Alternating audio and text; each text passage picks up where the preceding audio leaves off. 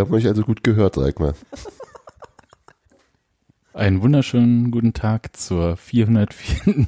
Ausgabe des Textilvergehens nach dem 2 zu 1 des ersten FC Union Berlin bei der, ist es die Sportgemeinschaft? Ja, SGE. Äh, Sportgemeinschaft Eintracht Frankfurt. No.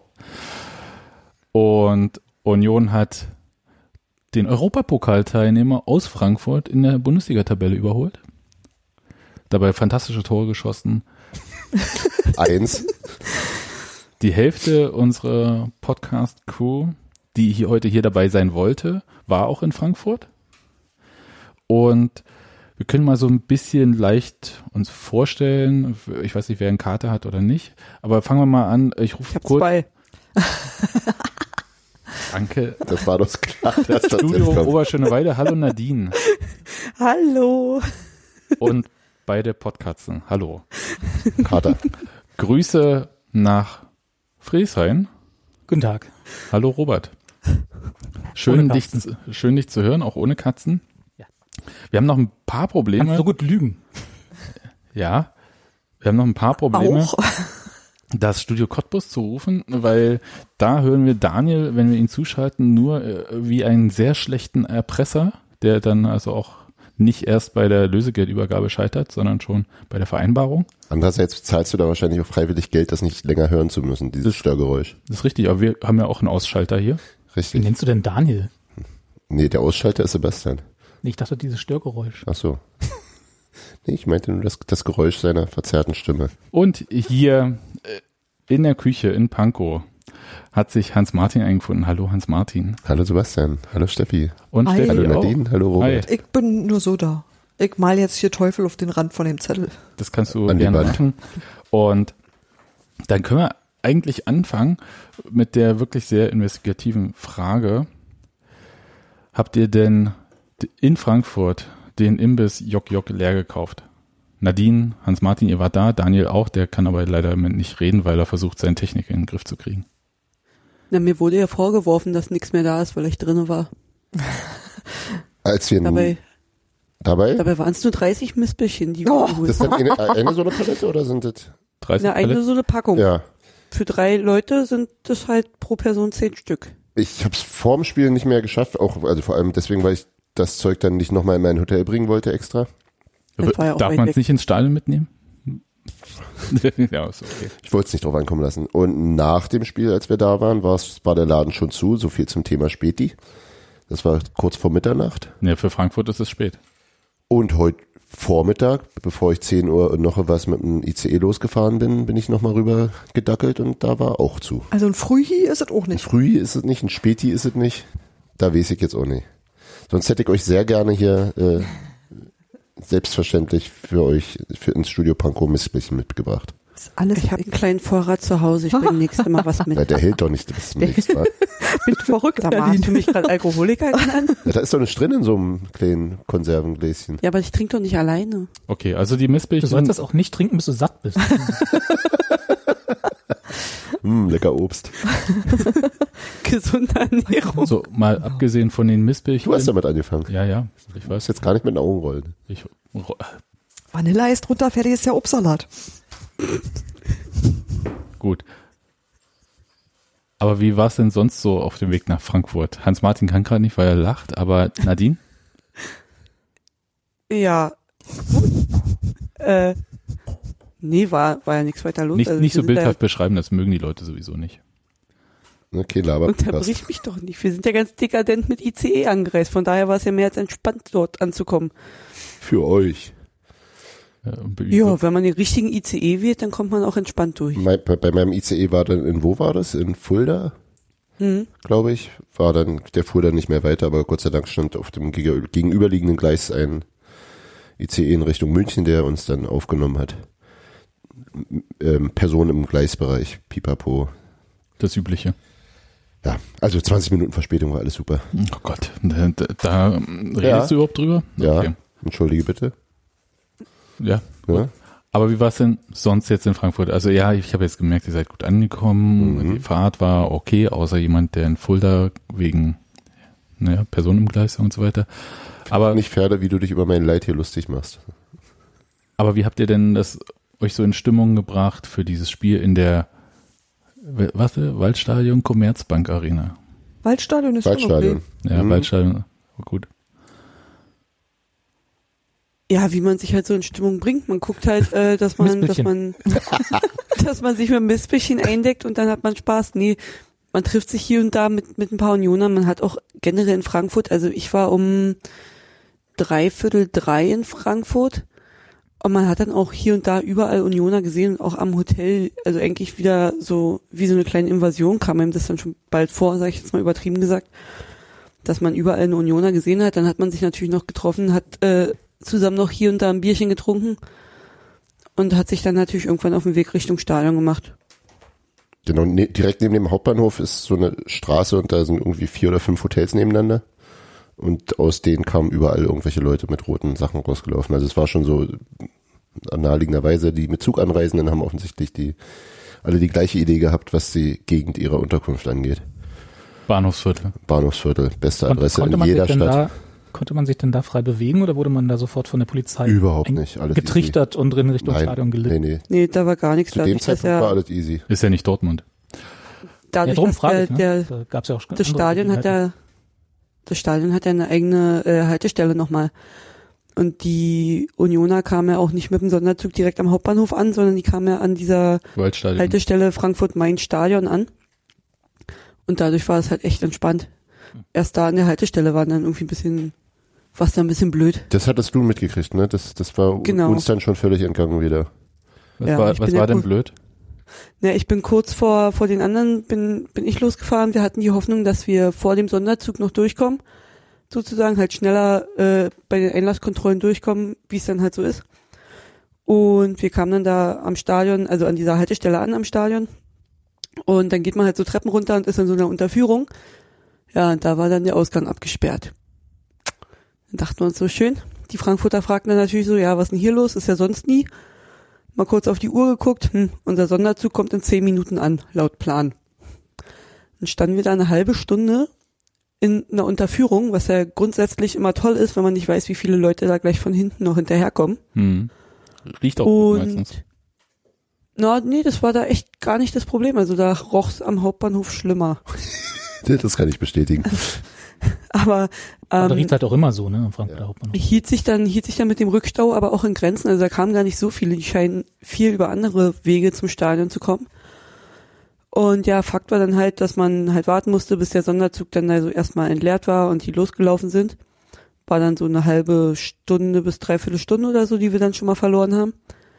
Da haben wir natürlich äh, schnell Anschluss gefunden beim Sonderzug und sind dann da zum Stadion gelaufen. Natürlich in Polizeibegleitung. Und als wir im Stadion angekommen sind und die erste Kontrolle durchlaufen sind, waren wir mit Frankfurt-Fans vermischt.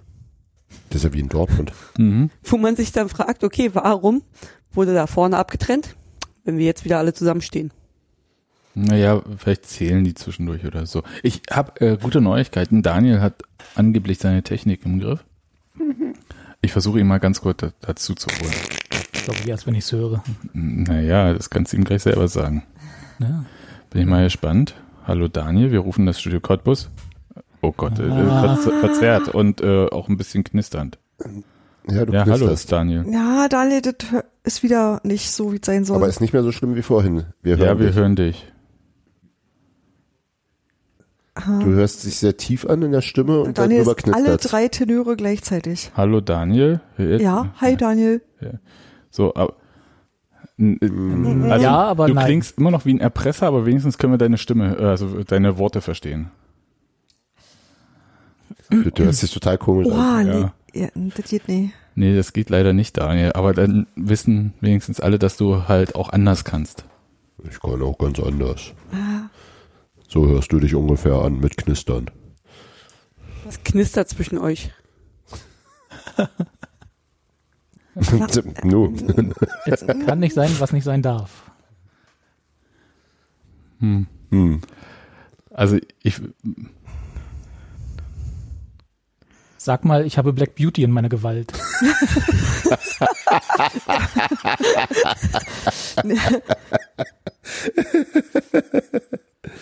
Das ist nicht lustig. Also ein bisschen. Das äh, tut mir sehr leid, Daniel. Mach doch euren Schäse alleine. Ja, Daniel hat die drei Punkte entführt. ja. Okay. Daniel, ich sag mal, schöne Grüße nach Cottbus. Ähm, und äh, tut mir leid. So, War schön gewesen. Sollen wir dir nochmal den An Anhörlink schicken? Tut mir leid. Also was wirklich, was wirklich witzig ist, ist, dass ich äh, zwischenzeitlich Daniel ja noch stumm geschaltet hatte. Also den habe ich auch erst jetzt gerade aufgenommen. Also müssen wir ganz schön viel rausschneiden. Mm. Na gut.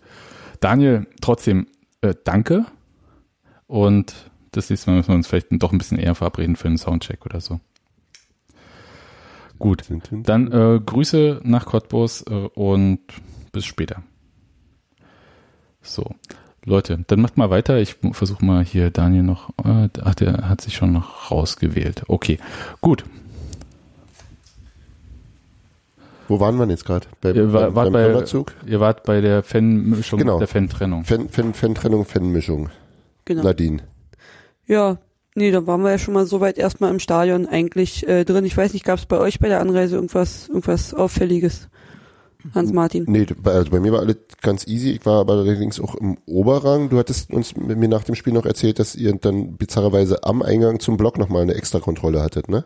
Ja, genau, der Spaß kam dann äh, als nächstes. Man hat sich dann, wie es dann halt so ist, ne, man stand dann Ewigkeiten am, am Einlass erstmal dran, dann ging man irgendwann ins Stadion rein, okay, hier Toilettenrunde, Biorunde und ab im Block und dann geht man zum Blockeingang und sieht da wieder eine riesige Traube und denkt sich, was? Warum? Alle Eingänge sind leer und dieser Eingang zum 20er Block, der Stehplatzblock, eine komplette Traube vor. Ja, dann hieß es, die kontrollieren nochmal. Ähm, Im Nachhinein habe ich jetzt gelesen, dass da wohl einige sogar zu Einzelkontrollen abgezogen wurden in einzelne Räume und so. Hm. Das habe ich jetzt im Speziellen nicht mitbekommen, aber die haben halt nochmal jeden, der in den Block wollte, abgetastet, haben nochmal die Karte kontrolliert, die Taschen nochmal kontrolliert, etc. pp. Was natürlich auch nochmal gedauert hat. Und ist halt echt clever, wenn du da mit zwei Bier in der Hand stehst und die Leute dich angucken und sagen, mach mal Jacke auf. Und konntest du sagen, halt mal Bier? Äh, man hat kurz überlegt, aber die waren sowas von unentspannt, die Ordner, dass man sich gedacht hat, ja, äh, ich stell mal ab und dann mache ich mal meine Jacke auf, wenn du so nett fragst, ne? Und ja, dann konnte man dann halt mal irgendwann durch im Block.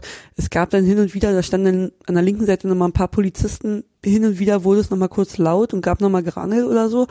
Aber da war jetzt erstmal nichts weiter Weltbewegendes, was ich mitbekommen habe. Und irgendwann scheinen die auch die Kontrollen ein bisschen lockerer gemacht zu haben, weil es sind ja auch Leute in der Zeit wieder aus dem Block rausgegangen. Ich weiß nicht, ob die nochmal kontrolliert wurden, wenn die wieder zurück wollten. Also war irgendwie Okay. ein bisschen komisches Konzept bei denen. Ja, so ähnlich kennen wir das ja aus dem Olympiastadion vom letzten Spiel von Hertha gegen Köln. Mhm. Da gab es ja auch diese Genau. Nachkontrolle direkt vorm Block, äh, von der Polizei dann aber durchgeführt, was nochmal dazu geführt hat, dass viele dann auch erst Ende der ersten Halbzeit ins Stadion gekommen sind. Gut, ähm, dann mal schauen, wie das in Zukunft wird und oder ob das jetzt das neue Normal ist, dass man nochmal eine Nachkontrolle bei Blockzugang bekommt. Dann im Spiel gab es ja, bevor man jetzt direkt äh, zum Spiel kam, fand ich, äh, sah es sehr beeindruckend aus, wie die Frankfurter den Block leer gelassen haben, den Stehplatzblock. Das war so ein bisschen, da konnte man sich dann so ein bisschen vorstellen, wie das für die Leute in Leipzig war, als Union zu Gast war und halt erst am Anfang den Block nicht gefüllt hat, sondern erst fünf Minuten vor Anpfiff die Leute reingelassen hat. Das gibt schon ein sehr spannendes Bild, also quasi wie das Olympiastadion, wenn halt Hertha gegen Mainz spielt, aber dann halt in Frankfurt. Ja, und nicht so ein hässliches Stadion. Ja, Nee, das, das sah ganz schön äh, ähm, befremdlich aus und äh, andererseits auch ja beeindruckend durchaus. Also es ist halt ein sehr, ein sehr, ein sehr die Sehgewohnheit verstörendes Bild, wenn da die ganze, die ganze Kurve leer bleibt. Und die blieb ja eben auch leer, bis auf dieses äh, Montagstransb, was die da hatten. genau. Äh, und sie hatten noch und bis äh, auf die, bis auf die, die drei, vier Bengalos, die sie nach Abpfiff aus dem Mundloch noch rausgeworfen haben. Und dann Fast ihren eigenen Ordner getroffen. Ja. okay, äh, nochmal nicht die Hand verlassen. Ja, ja, ich weiß. Mhm. Aber wenigstens nur fast den Ordner, also wenigstens in einen ansonsten im Prinzip menschenleeren Block geworfen. Also das ist dann und nicht aufs Feld, würde ich jetzt nochmal unterscheiden. Da, war, da hing noch so ein Banner, ihr streckt den Spieltag, wie wir sonst nur Das Coca. Poker. Das fand ich schon Das ganz schön. fand ich ziemlich gut. Das passt so richtig. Der hätte man fast Frankfurter Applaus klatschen können. Aber ähm, prinzipiell zu diesem Protest gab es ja verschiedene Haltungen dazu. Ohne jetzt direkt auf die Frankfurter zu kommen, möchte ich doch einmal ähm, eine Frage stellen, die halt sehr gerne von Journalisten kam, die vielleicht ein bisschen flacher über den Stammtisch brettern. Und zwar, warum prote protestiert man denn gegen etwas, was schon abgeschafft worden ist? da hast du jetzt aber ganz schön viele Leute gedisst mit, glaube ich. Ähm, Da. Na, es ist, äh, es existiert ja weiter zum Beispiel in der zweiten Liga. Nee, auch in der Bundesliga noch nächstes Jahr. Ja, genau. Also es wird abgeschafft werden und äh, es existiert In weiter der- in der zweiten Liga und es geht ja auch nicht ausschließlich um den Montagsspieltermin, sondern allgemein um fanunfreundliche Anstoßzeiten. Ähm, und da ist jetzt in der Bundesliga eben durch die Neueinführung dieser Montagsspiele das sicherlich das, was am meisten raussticht und damit auch am symbolträchtigsten damit verknüpft wird. Aber es geht eben nicht ausschließlich darum. Und ich ähm, fand es tatsächlich, ich fand es gut, dass sie das gemacht haben.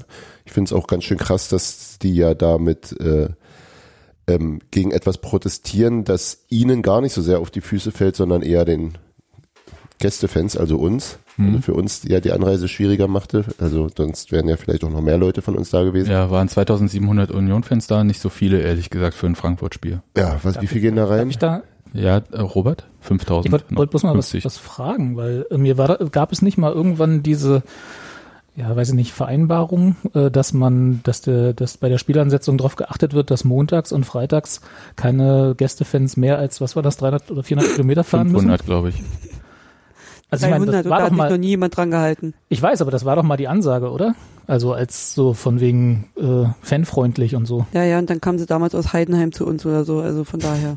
Hm. Hm. Das, das Also- ging ja auch nicht anders, weil da ja noch Karneval gefeiert werden musste am Sonntag in Frankfurt oder Mainz, wie die Stadt heißt. Das ist komisch, ich wenn du dann in der. Stadt unterwegs bist und dir kommen da verkleidete Leute entgegen. Ja, Das habe ich Gott sei Dank nicht sehen müssen. ja. Komisches Volk. Aber das ist ja eine Sicht der Dinge. Also warum protestiert man gegen etwas, was ja schon abgeschafft worden ist? Also Spoiler, es wurde natürlich noch nicht abgeschafft, es wird Es wurde abgeschafft. beschlossen, dass es Genau. geschafft wird. Und die nächste Sache ist ja natürlich, ähm, da stellen sich ja Fans selbst in den Mittelpunkt und boykottieren ihre eigene Mannschaft. Das ist ja auch so ein bisschen. finde das ganz schwierig und ich würde dazu eigentlich total gerne einfach nur sagen, guckt alle Fußball 2000. Ich fand tatsächlich, dass Auf YouTube. auf YouTube, genau. Das ist jetzt aber erst irgendwie 19 Uhr noch was rausgekommen, ne? Genau, Ich die hab's haben noch heute gar nicht Abend, gesehen. die haben heute genau dazu, ähm, also genau zu der Frankfurter Seite von diesem Protest ähm, ein Video gemacht und haben das ziemlich genau dargestellt, was die verschiedenen Haltungen sind, weil das auch halt innerhalb der Frankfurter Fanszene nicht eindeutig ist oder nicht geklärt ist oder auch nicht für alle gleich ist. Schon, dass man protestieren will, aber wie das aussehen soll und ob das jetzt so sein soll oder anders, ob alle zusammenhalten müssen oder ob jeder machen kann, wie er denkt, das besprechen die da sehr ausführlich und ich fand das super gut. Ja. Kann ich nur zustimmen. Ich, ich finde halt bei das? diesen, bei diesen, das ist ein Videopodcast von Frankfurt-Fans, ähm, der mittlerweile vom Hessischen Rundfunk auch getragen wird, ne? Genau. Ähm, YouTube, oder? YouTube, Ja. ja. Hm. Ähm, äh, großartiger Name auch übrigens für einen Frankfurt-Podcast. YouTube? YouTube auch, ja. YouTube ist auch ein schöner Name. Wieso Fußball Und Robert, 2000? Robert ist auch ein schöner Name. Was ist daran Ach, der jetzt? Kannst du dich nicht erinnern, damals, als die Toni Jeboa, ähm, äh, JJ Okocha und Uwe Bein hatten und einen geilen Fußball gespielt haben, irgendwann in Mitte der 90er Jahre. Ja, und dann hat irgendjemand behauptet, das sei sozusagen der Fußball der Zukunft, der Fußball 2000. Nee, kann ich mich nicht erinnern. Also in der Zeit, als 2000 noch als etwas Zukunftsweisendes. ja, aber ich, ich, ich kann mich nur erinnern, dass der KSC in der Zeit ein, eine gelbe Pyramide hinter sein Logo gepackt hat und KSC 2000 machen wollte. ja, genau, so ein Scheiß. Und Blume 2000. Äh, ja. ähm, ich finde, also gerade wenn es von Journalisten kommt, so dieses, ähm, das, also die, mit diesem leicht empörten Unterton, dass die Fenster einfach äh, dies und das machen, äh, da, das, das, ähm, und oder wenn es oder wenn es ähnlich ähnlich gelagert für mich auch von von Leuten von irgendwelchen Haupttribünen kommt, äh, die ansonsten halt äh, eher aus einer Konsumentenhaltung womöglich das äh, herausverfolgen. Und äh, so als wäre die bestellte Musik nicht geliefert worden, wirkt das dann immer. Denn dass Genau. sie, dass die so eine persönliche persönlich beleidigt sind, dass die lustigen Ultras da ihren Krach nicht machen. Die Kapelle hat mein Lied nicht gespielt. Mhm. Hm? Und das geht mir ziemlich auf den Zünder. Auch wenn ich total verstehen kann, dass äh, Teile der Fanszene eben auch sagen, uns wäre es lieber, wir würden die Mannschaft trotzdem unterstützen. Also da gibt's, also das finde ich ja völlig in Ordnung. Aber diese diese komische Anspruchshaltung, die Fans haben uns hier gefälligst zu unterhalten und die haben ein bisschen Folklore zu machen und schöne Bilder. Äh, ja, dann müssen müssen sie halt nicht. Ja, Wie ist denn das, was mich bei solchen Situationen ja auch wundert, ist, machen denn die anderen keine Stimmung? Müssen denn da Das die ist- 2000 Hanseln oder was da in diesen Stehplatzblock passt, also vielleicht ein bisschen mehr, weil ein bisschen größer sah das ja auch aus, aber sind das die einzigen, die irgendwie singen können? Haben die anderen das Memo nicht bekommen oder wie sieht es Naja, naja. Finde ich total einfach zu beantworten, ehrlich gesagt. Äh, da bin ich, ehrlich gesagt, ich habe mich heute mit MC drüber unterhalten und der hatte eh einen Einwand, den ich jetzt im so, Union-Podcast genau, von Radio Royal, 1? Mhm. Genau. Aber wo ich, sag Und mal, Steffi, und Textilvergehen. wo ich ungefähr acht Stunden drüber nachgedacht habe und dann gedacht habe, an der Stelle hat er tatsächlich recht, auch wenn ich das blöd finde. Ähm, die, die organisierte Szene hat eh einen großen Vorteil, sie ist organisiert. Und das bedeutet, die haben Trommeln, Megafone und wissen sie zu benutzen. Das heißt, die sind es gewöhnt, bestimmte Sachen einfach zu machen und die wissen, wie es funktioniert. Und jemand, der sich jetzt der Situation ausgesetzt sieht, oh, ich stimme ein Lied an, oh, schon der hinter mir hört es nicht mehr. Da machst du dir nie Gedanken drüber, wenn du nicht in der Situation bist. Und ähm, muss man auch sagen, die organisierte Fanszene macht sich ja darüber wahnsinnig viele Gedanken und perfektioniert es auch und übt es auch lange. Und das ist halt nichts, was dir einfach so vor die Füße fällt. Das muss man ehrlicherweise mal sagen. Das ist, ja, das ist ja nicht so, dass die sich einfach hinstellen und lossingen, sondern die haben sich was überlegt, die wissen, wie sie das transportieren, die reagieren auf Stimmung, die versuchen auch das richtige Lied im richtigen Moment zu finden. Das, das ist jetzt eine Frage, ob das, Gegen Stadionverbot. klappt. Nee, immer, eh, alles cool, aber, aber die wissen halt tatsächlich, wie man sowas organisiert. Und diesen Vorteil haben viele andere Leute nicht und es fällt ihnen das erste Mal auf, wenn es nicht da ist. Das stimmt natürlich. Und das ist, glaube ich, auch einfach so eine Gewohnheitssache. Also wenn du dich darum nie kümmern musst, also wenn du, wenn du immer mit Navi fährst und dann wirst du dich eben in der Stadt auch irgendwann nicht mehr, also so, du bist, du, du hast, da ist immer jemand, der dich an die Hand nimmt und dann kannst du da auch mitsingen, als, weiß ich nicht, Gegengrade. Und wenn das nicht mehr passiert, äh, dann ist es, glaube ich, schon auch schwieriger. Das war ja, sagen wir mal, die, die Stimmung im Auswärtsblock in Dortmund äh, äh, von uns war ja immer noch ziemlich okay dafür, dass die organisierte Szene fehlte, aber es war ein riesen Unterschied zu den beiden glaube, ich hatte zu viele Chipstüten vorher. Ja, gut, du hast ja auch noch, ne? Du hast ja deine Sch- Schnittchenrolle noch mehr angenommen als ich. Äh, ähm, also das, das ist, glaube ich, schon Ja, tatsächlich nicht das- ganz so einfach. Da, Mhm. da hat MC sicherlich recht. Und ich muss auch sagen, dass es im Stadion vorm Anpfiff war das, glaube ich, ganz kurz und dann auch irgendwann später nochmal doch noch dafür, dass eben da niemand organisiert war, nochmal zumindest ein nicht unbedingt gerichtetes, aber doch ein, doch ein ganz schöner Krach nochmal kam. Das war nicht unbedingt irgendwie alles zusammen, aber es wurde schon auch laut. Da kam ein bisschen was, aber das ist, glaube ich, wirklich ein bisschen viel verlangt von Leuten, die, die einfach daran gewöhnt sind, dass da die Ultras schon Krach machen und sie dann mitmachen können, ähm, das alleine auf die Beine zu stellen. Aber natürlich trotzdem ähm, ist es halt auch andererseits eben auch so ein bisschen mir zu einfach zu sagen, dass, dass, äh, dass die, die, dass irgendwie die organisierte Szene irgendjemandem da was schuldet, was das angeht. Da bin ich völlig bei dir. Und bringt, bringt das was, solche Proteste? Obviously, es reden alle drüber. Also ich bin der Meinung, dass das ein total wirkungsvolles Mittel ist, weil es wahnsinnig auffällig ist, weil diese, diese leere Kurve unglaublich verstörend wirkt und weil du da auch nicht nicht hingucken kannst, weil das so anders aussieht und so befremdlich und weil das durch dieses Plakat ja auch noch extra gekennzeichnet ist, als wir haben das hier übrigens mit Absicht leer gelassen.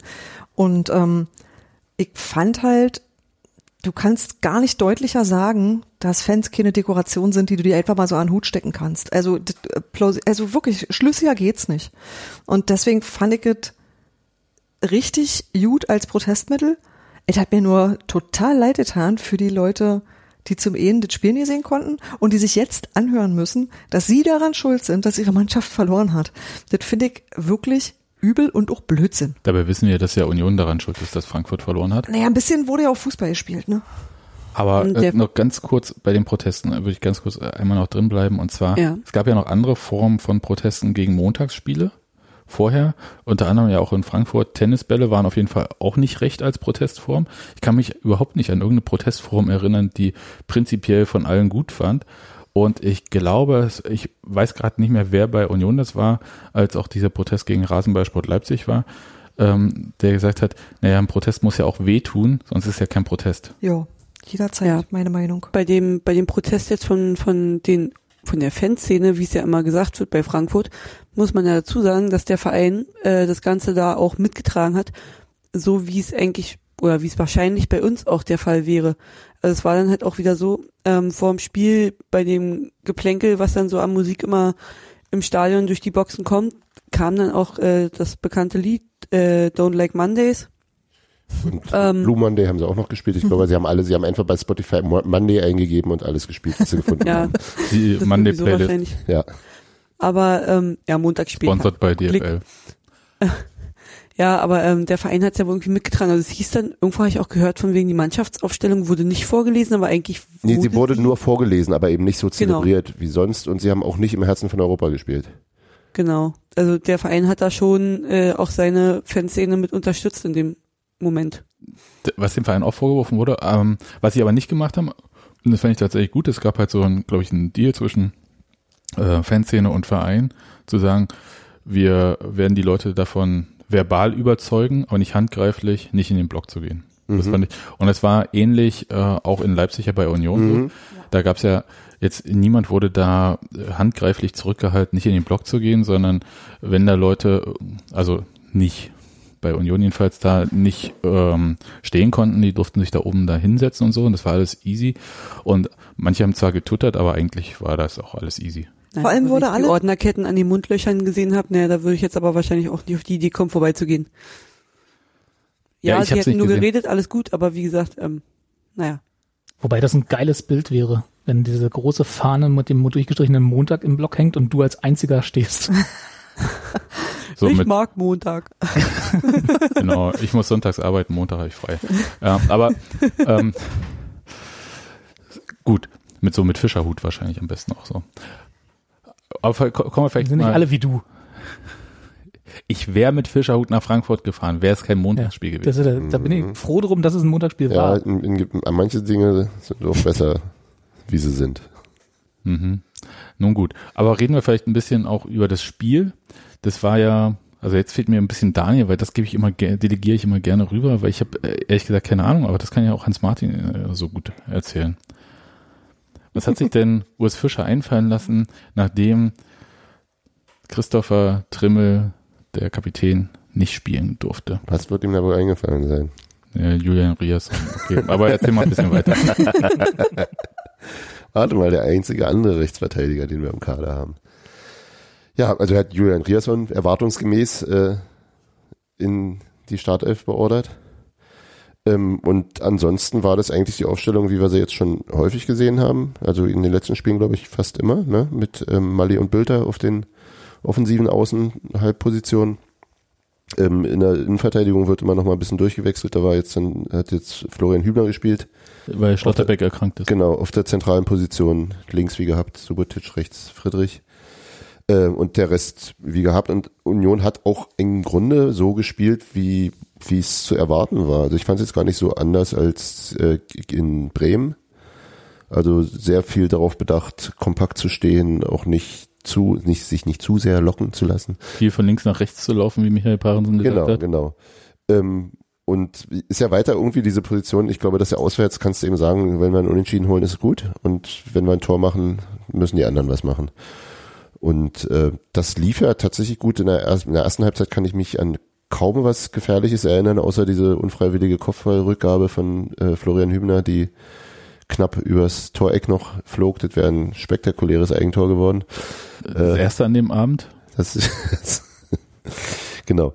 Und dann äh, in der zweiten Halbzeit durch einen, aber auch wirklich äh, abstrusen Fehler der ähm, ähm, Frankfurter Hintermannschaft und einen dann doch recht gedankenschnell reagierenden Christopher Lenz äh, stand plötzlich ähm, Sebastian Andersson völlig allein vorm völlig leeren Tor und hatte den Ball am Fuß und Union geht in Führung. Ja, darf ich mal dazu und äh, zum zweiten Tor, als äh, wer hat die Flanke gegeben beim zweiten Ingwarzen war gerade reingekommen.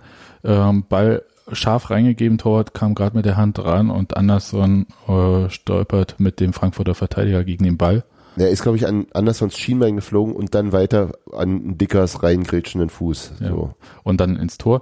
Und ähm, Datsen hat nach dem Spiel Urs Fischer interviewt und das war doch ein bemerkenswerter O-Ton, wie ich fand, weil Urs Fischer für seine Verhältnisse fand ich äh, sehr Gute Laune hatte?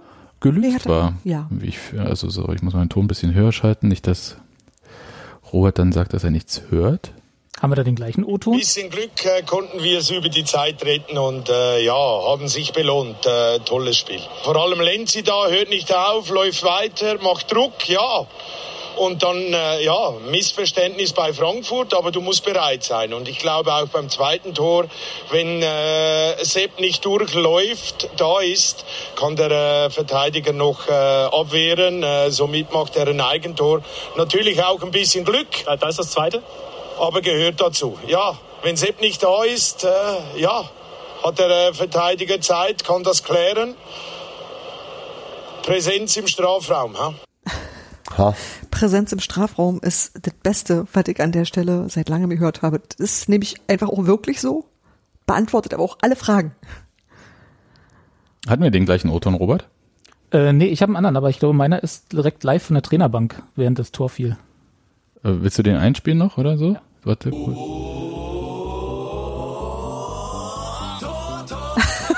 Ich hol mir noch ein Bier. Tor, Tor, Tor. Ich hol mir noch ein Schnaps. Danke. Den habe ich bei Datsen direkt aufgenommen. Ja. Die hatten da ein Mikro stehen. Ja, das war die ähm, Ü30-Kamera wahrscheinlich, die du da anhattest. Extra, hat extra Oder Geld. Ballermann-Kamera. Ja, cool. Finde ich gut. Ähm, aber das waren tatsächlich Lenzi, können wir noch mal ganz kurz äh, darüber auch reden, dass mittlerweile wirklich jeder Union-Spieler mit I hinten genannt wird, also außer Seb. Aber aus äh, Trimbo wurde ja auch Trimmi und nur von Ursi haben wir noch nichts gehört. Kommen wir trotzdem zu Lenzi. Der Das heißt ja auch Fischi. Fischi. Okay, also jedenfalls, ich fand diesen Lauf von Christopher Lenz wahnsinnig bemerkenswert, als ob er schon wahrnimmt, dass die beiden sich nicht einigen werden, weil der, der äh, ist ja nicht so, dass er einen Meter hinter denen stand, sondern der ist da gefühlt zehn Meter erstmal hingelaufen. Aber auch nicht sofort, ne? Nee, so im gleichen guckte, Bogen, ne? er guckte und guckte auch etwas ungläubig und dann dachte, okay, wenn die nicht wollen, dann gehe ich halt hin. Ja. Und äh, Abraham und Dom. Dom, ähm, der entsetzte Blick von David Abraham, ehrlich gesagt, als Christopher Lenz da durchläuft. Und sie sich be- sich beide so angucken, nimmst du ihn nicht? Ja. Aber sie haben auch, glaube ich, sie haben aber auch beide, glaube ich, nur versucht, den Ball abzuschirmen und erwarteten, dass Trapp rauskommt, der aber Genau. auch irgendwie noch 17 Meter weg war. Also es war kam aber absurd. auch raus, Ja. freundlicherweise. Warum Ist auch aber immer. auch schon eine Entfernung. Ne? Also Da muss man auch schon sich, also da sollte man vielleicht einmal zum Torwart gucken, ob der da wirklich rauskommt, weil da bis zur Grund, die Grundlinie runterlaufen, bis zur Strafraumgrenze, ich weiß nicht, ob das ein Torwart immer macht in dieser Situation. Ja, vielleicht haben sie in Japan. Also ich weiß nicht mehr, ob man das erwarten kann. Na, sie wollten wahrscheinlich nicht rangehen, damit es ein, kein Rückpass wird und er ihn Ja. mit, aufnehmen kann, damit sie sozusagen diese ganze Druckphase auflösen können mit einem eigenen sicheren Ballbesitz. Stellt sich raus. War kein Ballbesitz. Nee. Und sicher auch nicht. Aber die Druckphase war schnell beendet. ähm, also ich habe es sehr gefeiert, weil es ist im Prinzip, es ist schon so ein äh, Tor, was man eher so bei so einem Spaßfußballspiel sieht, oder? Ja, also ähm, Adi Hütter war ja in der PK auch ordentlich angefressen. Also und sagt, also er sagte auch mehrfach, dass das jetzt auch nicht irgendwie ganz junge Spieler sind, sondern die haben alle auch schon ein bisschen Erfahrung gemacht und ist ja tatsächlich so. Das kannst du eigentlich nicht bringen auf dem Niveau. Nee, also, aber man muss diese Situation halt auch nutzen. Völlig richtig. Was, was, was, was Fischer sagte, absolut richtig. Du musst dann eben diese Fehler auch ausnutzen. Das erinnert mich so ein bisschen an diese, an diese, äh, diese Gegenpressing-Orgien unter, in der frühen Kellerzeit, wo es ja auch immer darum ging, wo dann, wo dann irgendwie Kenny Prinz Redondo und Colin Quaner immer auf komisch versprungene Bälle drauf sind und äh, daraus Chancen erzwungen haben. Musste eben auch da sein. Musste auch machen, musste diesen Lauf auch machen und, äh, schon, schon, Präsenz. schon hübsch. Präsenz. Ja, Präsenz im Strafraum. Ähm, richtig gut. Und bei dem zweiten Tor, klar, also das fällt wirklich nicht, wenn Sebastian Andersson da nicht in der Mitte mit Ja. ähm, läuft. F ähm, fand ich sehr beeindruckend. Frankfurt kam dann aber trotzdem, also ich dachte halt so nach dem 2-0, jetzt ist auch okay. Stellt sich raus, nee, war noch nicht in Ordnung. Die hatten Ja. da noch ein bisschen was vor. Die haben dann noch mal ein bisschen umgestellt auf ihr ei- eigentliches System, auf ihr äh, 3-5-2. Haben einen zweiten Stürmer gebracht, schon zur Halbzeit, glaube ich, ähm, der, der Silver. Äh, und haben sch- schon noch Druck aufgebaut, waren dabei, aber wie ich fand, also klar, es gab ein paar äh, großartige ähm, ähm, Reaktionen von Rafa Gikiewicz. Äh, mal wieder. Also dieses eine, es war relativ kurz nach dem 2-0, als, als glaube ich, Paciencia auf ihn alleine zuging und er den quasi weggeguckt hat, den Ball. er so lange stehen geblieben. Ja, ja, ja. Das war, also, das war wirklich so, alter Scheiße, das ist jetzt, das, das ist ein sicheres Gegentor und dann war es das doch nicht. Also, Da äh, nochmal links rüberlegen können, ne, dann. ja, ja, Ja, ähm, Aber traust dich auch nicht, wenn du vor Gikiewicz stehst. ja, Ne? wahrscheinlich nicht. Das war, glaube ich, so ein bisschen der Moment zu testen, wer cooler ist. War Rafa. Sta- Staring Contest. Ja. genau. Und, ähm, und dann lange Zeit fand ich es auch nicht so wahnsinnig gefährlich. Es ähm, gab dann nochmal dieses eine Ding, wo er den nicht sofort am Boden hatte und dann nochmal nachfassen musste. Das war dann aber ein ganzes Ende später. Und das Und- Gegentor gab's. Und dann kam es noch das Gegentor, was auch irgendwie relativ Obstrus passte in war. die Serie äh, der Tore auf der anderen Seite. Das Ja. hat schon alles gut zusammengepasst. So. Äh, ich weiß gar nicht mehr, wer, hat- wer hat das Hackentor geschossen? Silber. Nee, Hüb- das, nee, Hübner. Hü- Hübner hat das Tor gemacht. Die, Ja. die Hackenvorlage kam Streng von Silber. Hübner. Also zweimal Hacke war das quasi, ne?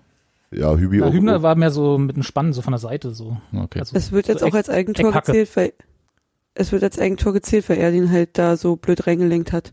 Ja, der wäre ja nicht reingegangen zwingend, wenn, Nee. wenn er die, Richtig. da nicht gestanden hätte. Das war ja auch irgendwie so eine Verzweiflungstat von dem Silver. Also da war ja, also ich glaube nicht, dass er damit gerechnet hat, ich, ich, ich kick den mal an und von da wird er schon ins Tor fliegen. Da war kein, kein Mitspieler, zu dem er das Ding hätte spielen können. Also vielleicht war es Doch, einfach. dahinter, hinter Hübner stand, Stand da noch? lief gerade jemand rein. Ja, Okay. ja, das war eigentlich als, also aus Okay. meiner Sicht als, als Pass gedacht. Okay, gut, dann habe ich das äh, falsch in Erinnerung.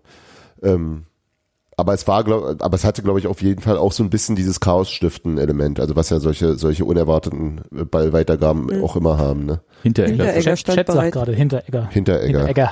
Die Hinti Ja. Army kam angelaufen. die Hinti Army, die ganze. Okay. India? Hm. Ach, erklären wir dir nichts. Äh, Okay. Ja. Ich bin doch, kenn, Also, mich doch Fußball nicht Warte mal kurz, Robi, Hinti Army now. So. Googelt es mal. Ja, Aber nicht jetzt. Nicht jetzt. Dann triffst du auch die Leute von äh, Fußball 2000 wieder. gut.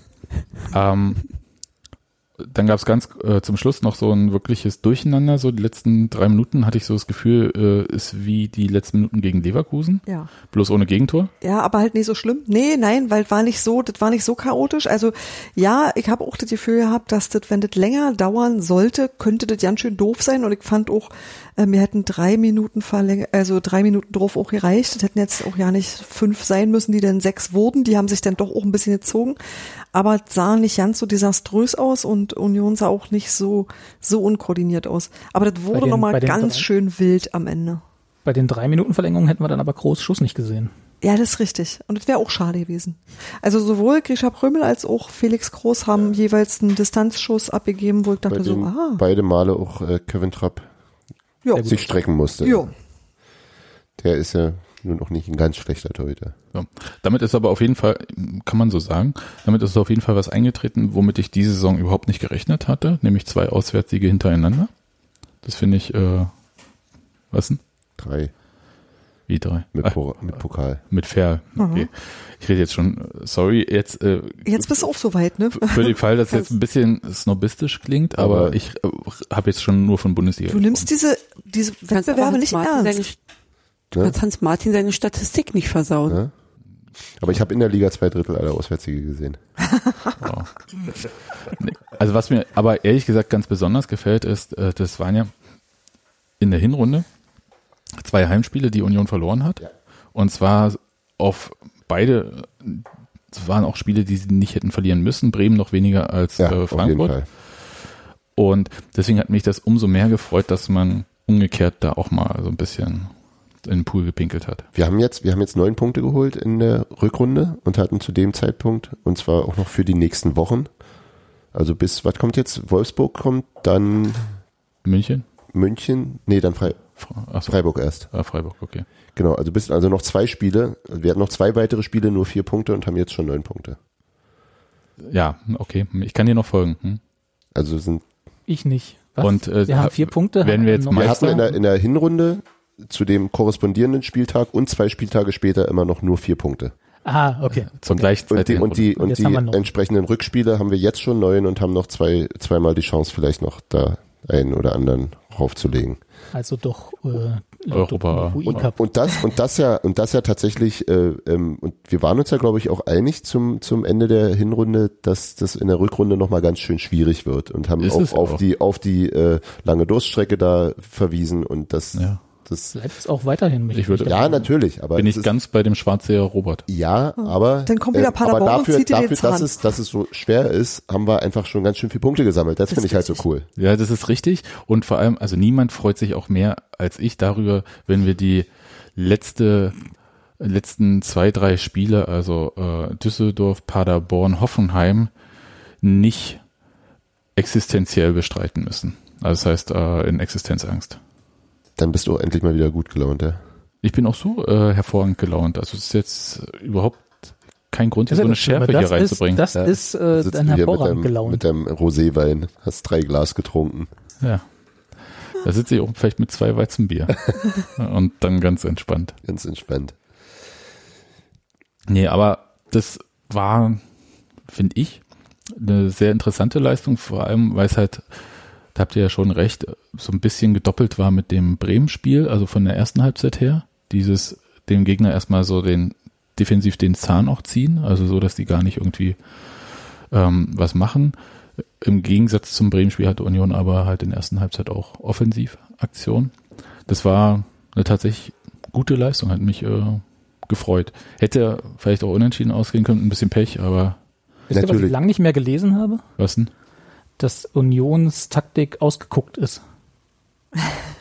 Das liegt Ja, aber aber die, auch. die das behaupten, kriegen dann immer den Gegenbeweis geliefert und dann ist das irgendwie blöd.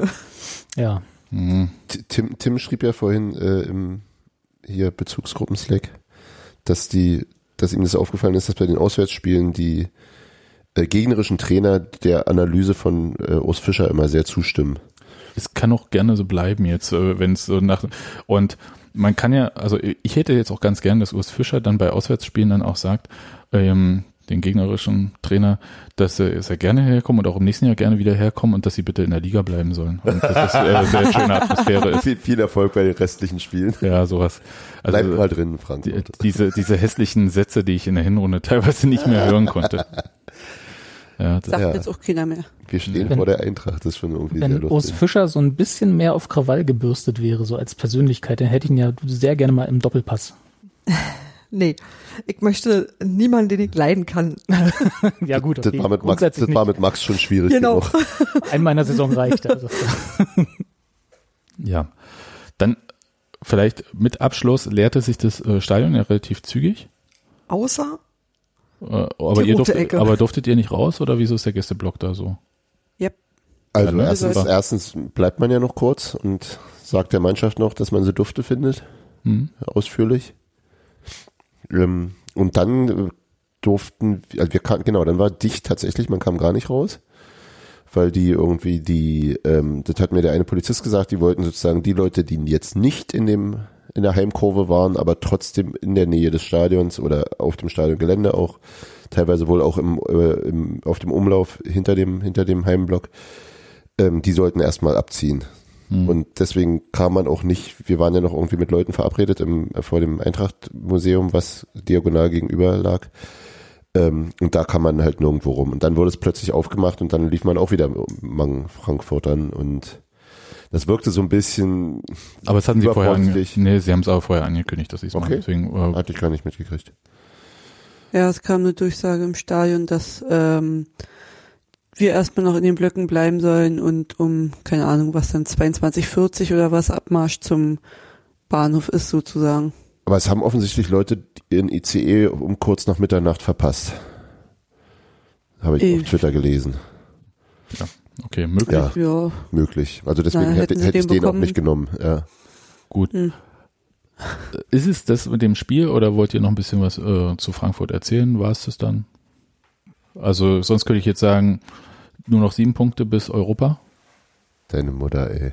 Ja, ich weiß doch, das ist ja auch Quatsch. Also das meint ja auch Wir keiner haben, ernst. wir haben leider unseren ähm, Abstand nach unten in Punkten nicht ausbauen können. Weil Nee, aber halt Fortuna aus Scheiß Düsseldorf Ja, gewonnen hat. einerseits, Wir aber haben- andererseits gehalten. Das finde ich bemerkenswert. Gehalten und ein, ein Platzierungsabstand, die haben wir vergrößert. Nadine sagt ruhig. Hans-Martin und ich, wir haben noch was äh, gesehen, was wir bei Union so nie sehen werden wahrscheinlich und noch nie gesehen haben. ein Adler. Den Straßenbahnstau. Ach ja, Wir waren etwas neidisch, weil da fahren so viele Straßenbahnen vom Stadion weg, dass die tatsächlich sich einfach mal stauen auf der Linie. Dann Ach stehst du da wie so ein Trottel in der Straßenbahn und kommst nicht vorwärts und wir dachten so, hm, das, das wurde, das wurde aber sehr, sehr charmant und äh, ähm, ähm, informativ auch kommuniziert und Dann ist der, das in Berlin nicht machbar. der sagte dann auch, ich mache jetzt hier mal die Türen wieder auf. Also wenn Sie aussteigen wollen und vielleicht nach vorne in die andere laufen wollen, können Sie das machen. Wir sind haben dann ein Taxi genommen. Der Stau, das lag einerseits daran, dass sie tatsächlich relativ viel Bahn hatten, andererseits, dass eben diese Schienenführung dann irgendwann mit Straßen zusammenfloss und dann mit Autostau ineinander geriet und so weiter. Also klar, aber ja, ein Straßenbahnstau ähm, auf der Straße an der Wuhlheide, glaube ich nicht, dass das so bald bei Union äh, passieren wird. wir faszinierend. Wart mal das neue Verkehrskonzept ab. Ich wollte gerade sagen, also Ne? Dann legen wir da noch eine Autospur auf die Schiene und dann, und dann sind die ganzen Linksabbieger auf- für die Spindlerbrücke, die blockieren dann die Straßenbahn. ganze Also wenn da Stadion nicht mindestens schläft. eine Straßenbahn dazukommt, dann bin ich enttäuscht. denke ich, denke ich auch. Und ähm, habt ihr schon die frohe Botschaft gehört? Regionalbahnhof Köpenick, Baustart 2022, Fantastisch. Fertigstellung nach sechs Jahren. Das glaube ich auch. Machen das dieselben, die den BER gemacht haben? Gemacht haben. Also machen?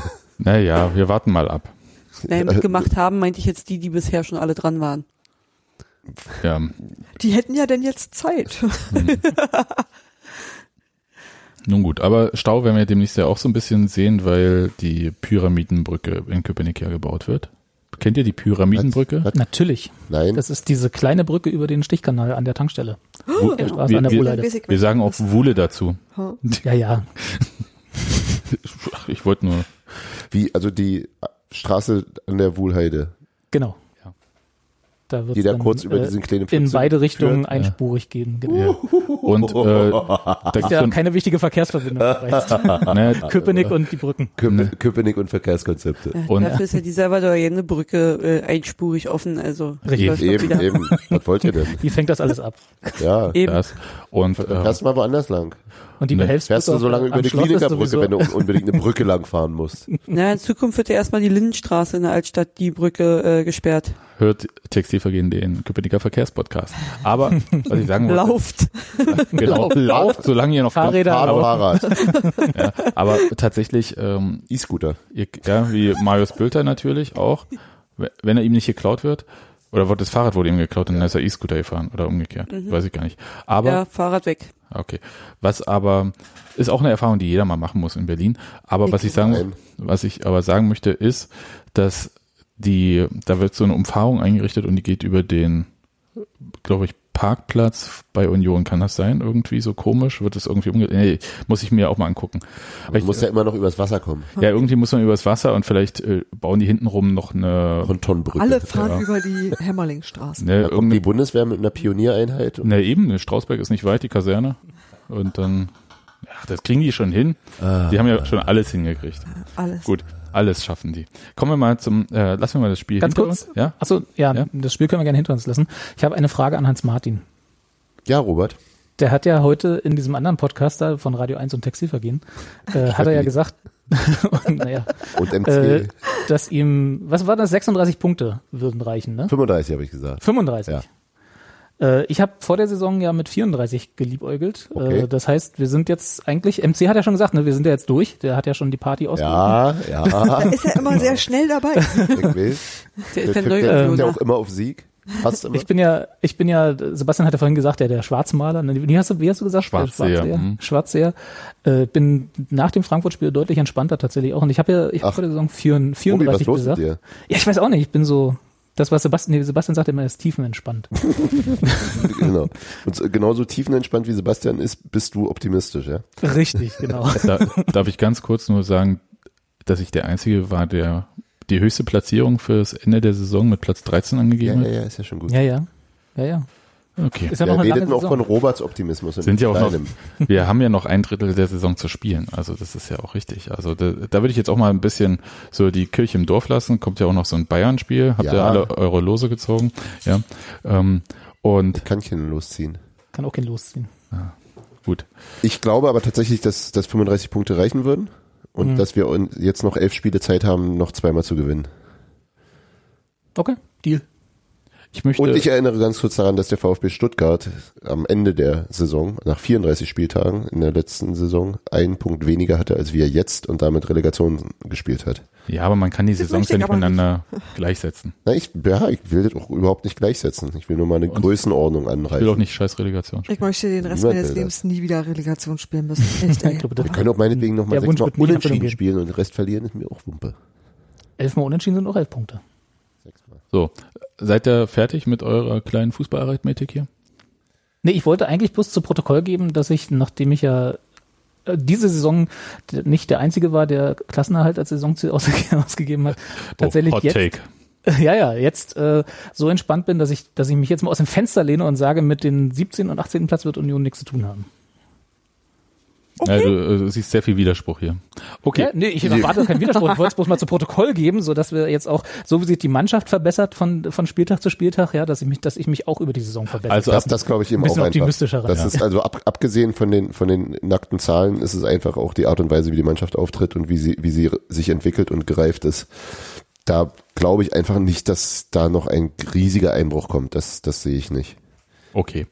Apropos zu Protokoll geben. Sebastian Polter hat ja, Habe ich dir da nicht eine schöne Brücke gebaut? ja eine Pyramidenbrücke quasi. Und ähm, Sebastian Polter hat zu Protokoll gegeben ein paar Sachen in der Berliner Morgenpost. Und zwar unter anderem, ähm, ich habe so ein paar Themen da so raus exerpiert. Daniel ist nicht da, ich muss jetzt ein bisschen Fremdwort ähm, äh, ähm. Du musst die verbrauchen, meinst du? Ja. Soll ich immer einen Strich machen? Ja, kannst du machen. Ähm, erstmal hat er seine Unzufriedenheit geäußert und zwar auf die Frage, die ähm, überhaupt nicht suggestiv gestellt wurde. Insgesamt 275 Spielminuten in elf Kurzeinsätzen stehen bei Ihnen in dieser Saison zu Buche. Punkt, Punkt, Punkt. Da sagt Sebastian Polter, damit kann ich definitiv nicht zufrieden sein. Ich habe mir alles andere vorgestellt als diese mickrigen Minuten. Das muss man leider so sagen. Ich hatte in meinem ersten Bundesliga-Jahr mehr Minuten als jetzt. In Klammern 343 Minuten in zwölf Einsätzen für den VfL Wolfsburg 2011-12. Die Redaktion. Das ist schon sehr traurig. Ich hatte das Gefühl, in der vergangenen Saison ein so wichtiger Bestandteil der Mannschaft gewesen zu sein. Ich bin nach meinem Achillessehnenriss stark zurückgekommen, habe danach wichtige Tore geschossen und den Aufstieg gefeiert. Da fehlt mir die Wertschätzung. So, könnt ihr die Unzufriedenheit von Sebastian Polter eigentlich so ein bisschen nachvollziehen? Na, selbstverständlich. Zu 100 Prozent. Also ein Fußballspieler, der nie spielt, ist kein zufriedener Fußballspieler. Das Pferd, Der nicht allem- Pferd ist, du wisst schon, das ist genau so. Und der vor allem in seiner ja jedenfalls nach außen hin impliziten Rolle als Ersatzstürmer in Ferl nicht mal zum Einsatz kommt. Ja. Und ähm, dann kommen wir nämlich gleich mal weiter. Wem hat er denn das zu verdanken? Trainer Urs Fischer setzt vor allem auf Sebastian Andersson als einzige Spitze. Bei zwei Stürmern bekommt meist Anthony Ucha den Vorzug vor ihn. Welche Erklärung haben Sie dafür? So, sagt Sebastian Polter. Keine wirkliche. Klar spricht der Trainer mit mir und sagt, ich solle meine Stärken beibehalten, beim Spiel mit dem Ball zulegen und weiter Torgefahr ausstrahlen. Aber Einsatzzeit gibt er mir ja trotzdem nicht. Eine faire Chance wäre es, mal über zwei, drei Spiele die Einsatzzeit zu bekommen, die der, in Anführungszeichen, Konkurrent bekommt. Ich bin der festen Überzeugung, dass ich mindestens genau das Gleiche leisten kann. Wer ist denn der Konkurrent? Na, Das war kein Ich vermute mal-. Anderson. Seht ihr auch so, dass es Hans Also Martin mich wundern, hat wenn- alles kaputt gemacht und jetzt sieht er auch nicht Zerstört. Hans Martin gerade eure Küche? Nee, ja, sich nee, selbst. sich selbst das, äh, Zunächst An der Küche. selbst. der ist mindestens so Ähm. rot wie Uli Hoeneß Oh Gott. in schlimmsten Zeiten gerade. Vielleicht solltet ihr ihm mal helfen und nicht weiter. Ja, Haben sie echt, ey. Machen sie, machen sie. Ach, der stirbt hier gerade. Nein. Wir machen nichts. Ich bin, Guck mal, der wird jetzt so lila auch. Okay, aber zurück zu Polti. Also ich würde es Polter, also ich würde, ich würde es komisch finden, wenn Polter nicht den gesetzten Stürmer als seine Konkurrenz ansehen würde, sondern eher den anderen Ersatzstürmer sozusagen. Wobei ja der andere Ersatzstürmer gerade die erreichbare Konkurrenz zu sein scheint. Ja, aber Ja. deswegen sage ich ja, wenn äh, Polter ist da in meinen Augen eher der Typ, der das, dem das egal ist, Der sondern der, gibt halt, dann gleich zwei Schritte auf einmal. wenn Aber- dann alles. Ja. Was ich nicht verstanden habe, also wenn dann Sebastian Andersson gemeint wäre, ja, es gibt doch gar keinen Grund, Sebastian Andersson rauszulassen. Also, Naja, Das also doch aus, aus seiner Perspektive schon, nämlich, dass er auch mal beweisen kann, dass er es genauso gut könnte. aber Sebastian Andersson spielt ja nicht schlecht. Also, äh, Ich Ja. glaube, darum ging es ihm dabei auch nicht. nein, nein, nein, also nee, muss nee der, der, Grund von. Sebastian Andersson ist ja nur nicht Sebastian Polter zu sein. Er ist der andere Andersson. Ja, ja. Das Hätte man einen Tri. Trikottausch machen müssen. Oh Mann. Das Ja. ist wirklich gemein jetzt. Aber das meine ich auch gar nicht so böse. Ich meine nur, äh, außer der Bild-Zeitung hat ja äh, wirklich kein Medium und niemand gesagt, dass Andersson raus sein, gehen müsste. Mit deinem Lieblingsmensch Äh, äh, Sport. bei der Bildzeitung. Ja. Me- Meiner übrigens auch. Ja, ich glaube, äh, von sehr vielen, Ja, würde ich sagen. toller, toller Typ. Aber ich habe äh, gelesen, dass äh, der Sportchef von der Bild-Zeitung auch mal äh, Profifußballer war. Der hatte vier Einsätze für den VfL Bochum. Wir Okay. jetzt hier nicht über diese komische Quatsch, Zeitung reden. Ja, Auswurf- also weiter. Aber gehen wir, mal zu, reden? gehen wir mal zu Polti zurück. Ja, also natürlich, also er, er, er was er da macht, ist, er, er betrachtet die ganze Geschichte halt ausschließlich aus seiner Perspektive und nicht aus einer. Mannschaftsperspektive und, und er bringt noch nicht mal in diesem Interview die Transferleistung, dass er wenigstens mal diesen Perspektivwechsel mitdenkt und sagt, ja, ich kann den Trainer verstehen und das ist vielleicht auch sehr eng oder irgendwas, sondern er, er und das ist, glaube ich, das, was, was mir daran auch so auf den Kranz ging, dass es wirklich nur das, das ich-bezogene äh, ähm, Hadern mit dem grausamen Schicksal ist und ähm, da relativ wenig Reflexion vorliegt. Dass er unzufrieden ist, ähm, wie gesagt, völlig, völlig nachvollziehbar, wäre auch ein bisschen komisch, gerade, also ich glaube, dass er sich, dass er sich emotional halt sehr mit dem Verein äh, verbunden fühlt, also viel, sicherlich mehr als, als viele andere Mitspieler. Ähm, dass er eben auch, er war eben auch der große gefeierte Held und ist es, kommt jetzt gar nicht mehr zum Zuge. Das ist, glaube ich, alles nicht leicht zu ertragen. Und ich bin da auch völlig bei, bei Urs Fischer, der eben sagte, der eben völlig, völliges Verständnis für die Unzufriedenheit hatte. Aber, du willst jetzt einen O-Ton einspielen? Wir können mal ganz kurz, äh, bevor Sorry. wir dann auf äh, nochmal bei Polti äh, reinhorchen, was er bei der Morgenpost so gesagt hat, können wir mal so ein bisschen, ich habe jetzt länger gemacht, in die letzte Pressekonferenz vor dem Spiel gegen Frankfurt reinhören, als Urs Fischer sich, das war glaube ich drei Tage nach dem Interview in der Morgenpost, sich dazu geäußert hat. Also er wurde gefragt und hat dann auch mal was gesagt. Und ich denke, dass wir uns das mal ein bisschen in voller Länge anhören. Also könnte mal. Herr Koch, bitte. Ähm, Herr Fischer, Sebastian Polter hatte ja in dieser Woche eine Medienoffensive gestartet. Inwiefern haben Sie das wahrgenommen? Haben Sie es wahrgenommen und äh, hat das Konsequenzen für ihn später jetzt von Anfang an? Also äh, haben Sie das wahrgenommen? Natürlich habe ich es äh, wahrgenommen. Ich glaube, da bin ich nicht ganz alleine. Ja? Äh, äh, grundsätzlich äh, glaube ich, ja, kann ich äh, verstehen, wenn, wenn Spieler nicht zufrieden sind, weil sie äh, zu wenig äh, spielen, weil sie nicht spielen, weil sie nicht eingewechselt werden. Äh, das äh, verstehe ich, weil ich genug lange Spieler war und mich auch schon in, in ähnlichen äh, Situationen angetroffen habe. Ich, ich glaube aber, es geht ein bisschen um die Art und Weise, äh, wenn du dann so einen Alleingang startest, ähm, dich an die Öffentlichkeit äh, wendest, äh, ja, dann habe ich Mühe. Äh, mit dem äh, bin ich nicht einverstanden. Das habe ich äh, Sebastian äh, auch äh, so gesagt. Äh, für mich äh, gilt aber auch äh, zu erwähnen äh, in diesem Gespräch, äh, das wir hatten, äh, dass mir äh, ja, Sebastian deutlich äh, gemacht hat, dass er äh, bis zum Schluss alles, was er hat, äh, für die Mannschaft machen wird. Und das ist für mich entscheidend. Und das möchte ich eigentlich so sagen und somit ist das für mich oder dieses Thema eigentlich auch entsprechend abgeschlossen. Also Sebastian Polter noch als Ihr Spieler quasi ist jetzt ausgeschert, der Erste. Inwieweit besteht da die Gefahr, dass es Nachahmer äh, gibt, weil in einem großen Kader ja auch andere Spieler unzufrieden sein können? Ja, äh, ist so. Ich glaube, äh, auch das äh, war ein Teil äh, der Gespräche, die wir äh, geführt haben, natürlich. Ich glaube, persönliche Befindlichkeiten, gerade wir, wir haben eine Zielsetzung. Zielsetzung äh, ist Klassenerhalt, da braucht es jeden. Und ich glaube auch, äh, dass wir uns über äh, das Team definieren und ich glaube auch, dass wir äh, schlussendlich dieses Ziel auch nur als Team erreichen. Und äh, wie gesagt, äh, persönliche äh, Befindlichkeiten gehören da hinten äh, angestellt. In erster Linie gilt es, sich äh, fürs Team, für den Club äh, zu zerreißen. Das ist äh, das, was äh, gefragt ist. Und äh, wie gesagt, äh, dieses äh, Gespräch hat stattgefunden. Christian hat es auch schon gesagt. Auch ich werde mich über Inhalte dieses Gesprächs nicht äußern. Das sind Dinge, die intern bleiben. Eine Nachfrage nur der Vollständigkeit halber. Es ist jetzt aber so, es gibt keine sportliche Sanktion, also er ist im Kader, bleibt im Kader, kann im Kader sein, ähm, ist jetzt nicht von Ihnen in irgendeiner Art und Weise gesperrt oder sowas. Schau, schauen Sie, seit ich hier bin, treffe ich meine Entscheidungen immer sportlich. Es geht um äh, sportliche Bedürfnisse und nicht um äh, persönliche äh, Bedürfnisse.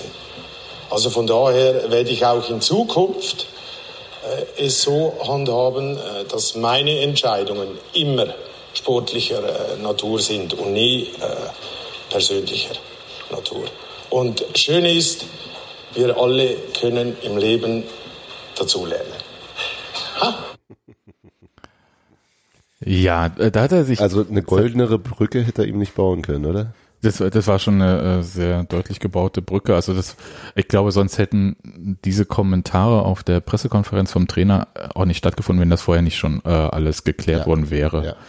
Ich glaube, das zeigt gerade, ähm, dass Diplomatie ein ganz großer Bestandteil von Fußballlehrer sein ist. Also tatsächlich oh, Leute bei Laune halten, die gerade richtig Mist gemacht haben. Und ich glaube, das passiert ja als Trainer öfter als einmal im Leben, dass du die wieder einfangen musst. Ja, das passiert nicht nur Trainern, aber okay. ja, aber da ist es immer so deutlich sichtbar. Und ich, ich finde auch nach wie vor, dass jeder Spieler das Recht hat zu sagen, ich möchte aber spielen und dass, wenn er das nicht wollte, wäre alles doof. Und wenn er irgendwann sagt, ich kann jetzt hier so doll nicht spielen, dass ich mich in diese Team nicht mehr einfügen möchte und deswegen gehe ich irgendwann, finde ich eine genauso okay Konsequenz. Aber solange du eben da bist, arbeitest du halt auch da, also setze dich auch dafür ein, dass was auch immer diese Team erreichen will, auch dein Ziel ist. Also man muss da irgendwo eine Mischung finden zwischen, ich verfolge meine eigenen Ziele und ich verfolge die Ziele der Mannschaft. Denn äh, Rafael Gikiewicz hat ja nicht so viel was anderes gemacht. Er ist ja auch in die Offensive gegangen und hat gesagt, ich muss erst mal gucken. Aus einer anderen Position heraus, aber auch mit einer großen Offenheit heraus.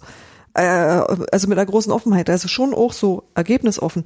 Also das war jetzt, Sebastian Polter hat ja direkt gesagt, so ich bin im Sommer weg. Unterdessen Rafael Gikiewicz gesagt hat, ich gucke mir hier mal an und warte und überlege das dann, wenn ich soweit bin. Ich unterschreibe den Vertrag meines Lebens, hat er gesagt. Ja, aber ähm, wenn Polter nur gesagt hätte, dass er den Vertrag, also dass er keinen neuen Vertrag annehmen wird, wäre da ja auch nicht so viel Sprengstoff drin gewesen, glaube ich. Ich glaube, dass einfach diese, diese, diese, ähm, dieses sich darüber beschweren, wie es hier alles scheiße ist, das war ein bisschen das Problem und dass das schon, wenn man es, also er, er ist da an der, an der Kante, ja, ich Ja. glaube auch nicht, dass er seine, seine ähm, Konkurrenten direkt disst, aber es ist, es ist schon irgendwie ein bisschen, bisschen mehr gegen die Mannschaft schießen und gegen den Trainer schießen als bei Rafa.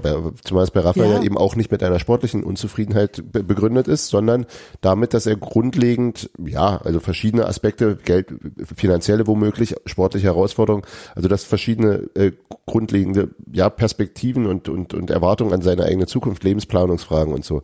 Bei Polter, Polter kommt halt an und sagt, ich spiele hier zu wenig, ich bin im Sommer weg und das ist alles scheiße und ähm, ich kriege keine Wertschätzung und das ist halt Quatsch. Wertschätzung ist ein gutes Das, Stichwort. ist, das halte ich eben auch wirklich für falsch. Ja, äh, hat er nämlich gesagt, äh, äh, auf die Frage, äh, wieder äh, wenig suggestiv, nat suggestiv natürlich, trotz der geringen Einsatzzeiten sind sie Publikumsliebling. Wie erklären Sie sich das? Und ich glaube nicht, dass Fans vergessen, was gewesen ist, was man für den Verein tut und getan hat.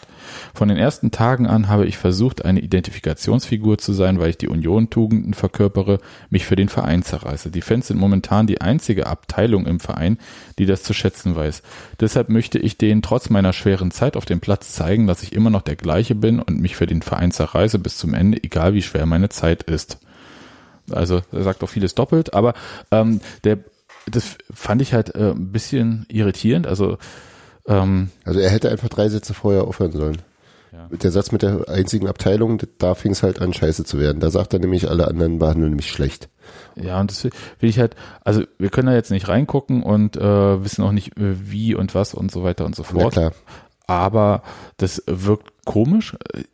Andererseits ist das auch eine gewisse Art von Kontinuität. Wir hatten ja 2014 Thorsten Matuschka, der ja dann, äh, nachdem er zu Cottbus gewechselt ist, einmal noch eine kleine Abrechnung ähm, bei den Kollegen ähm, von dem Bochum-Spieler da ähm, gemacht hatte mit Norbert Düvel. Wir hatten äh, Steven Skripski, der ähm, dann beim RBB ähm, Ja. äh, seine Unzufriedenheit mit seinem Bankplatz äh, offen geäußert hat und gesagt hat, dann wechsle ich halt im Winter, also jetzt frei von mir paraphrasiert. Und jetzt haben wir Sebastian Polter. Ist das vielleicht auch so ein Publikumslieblingsding?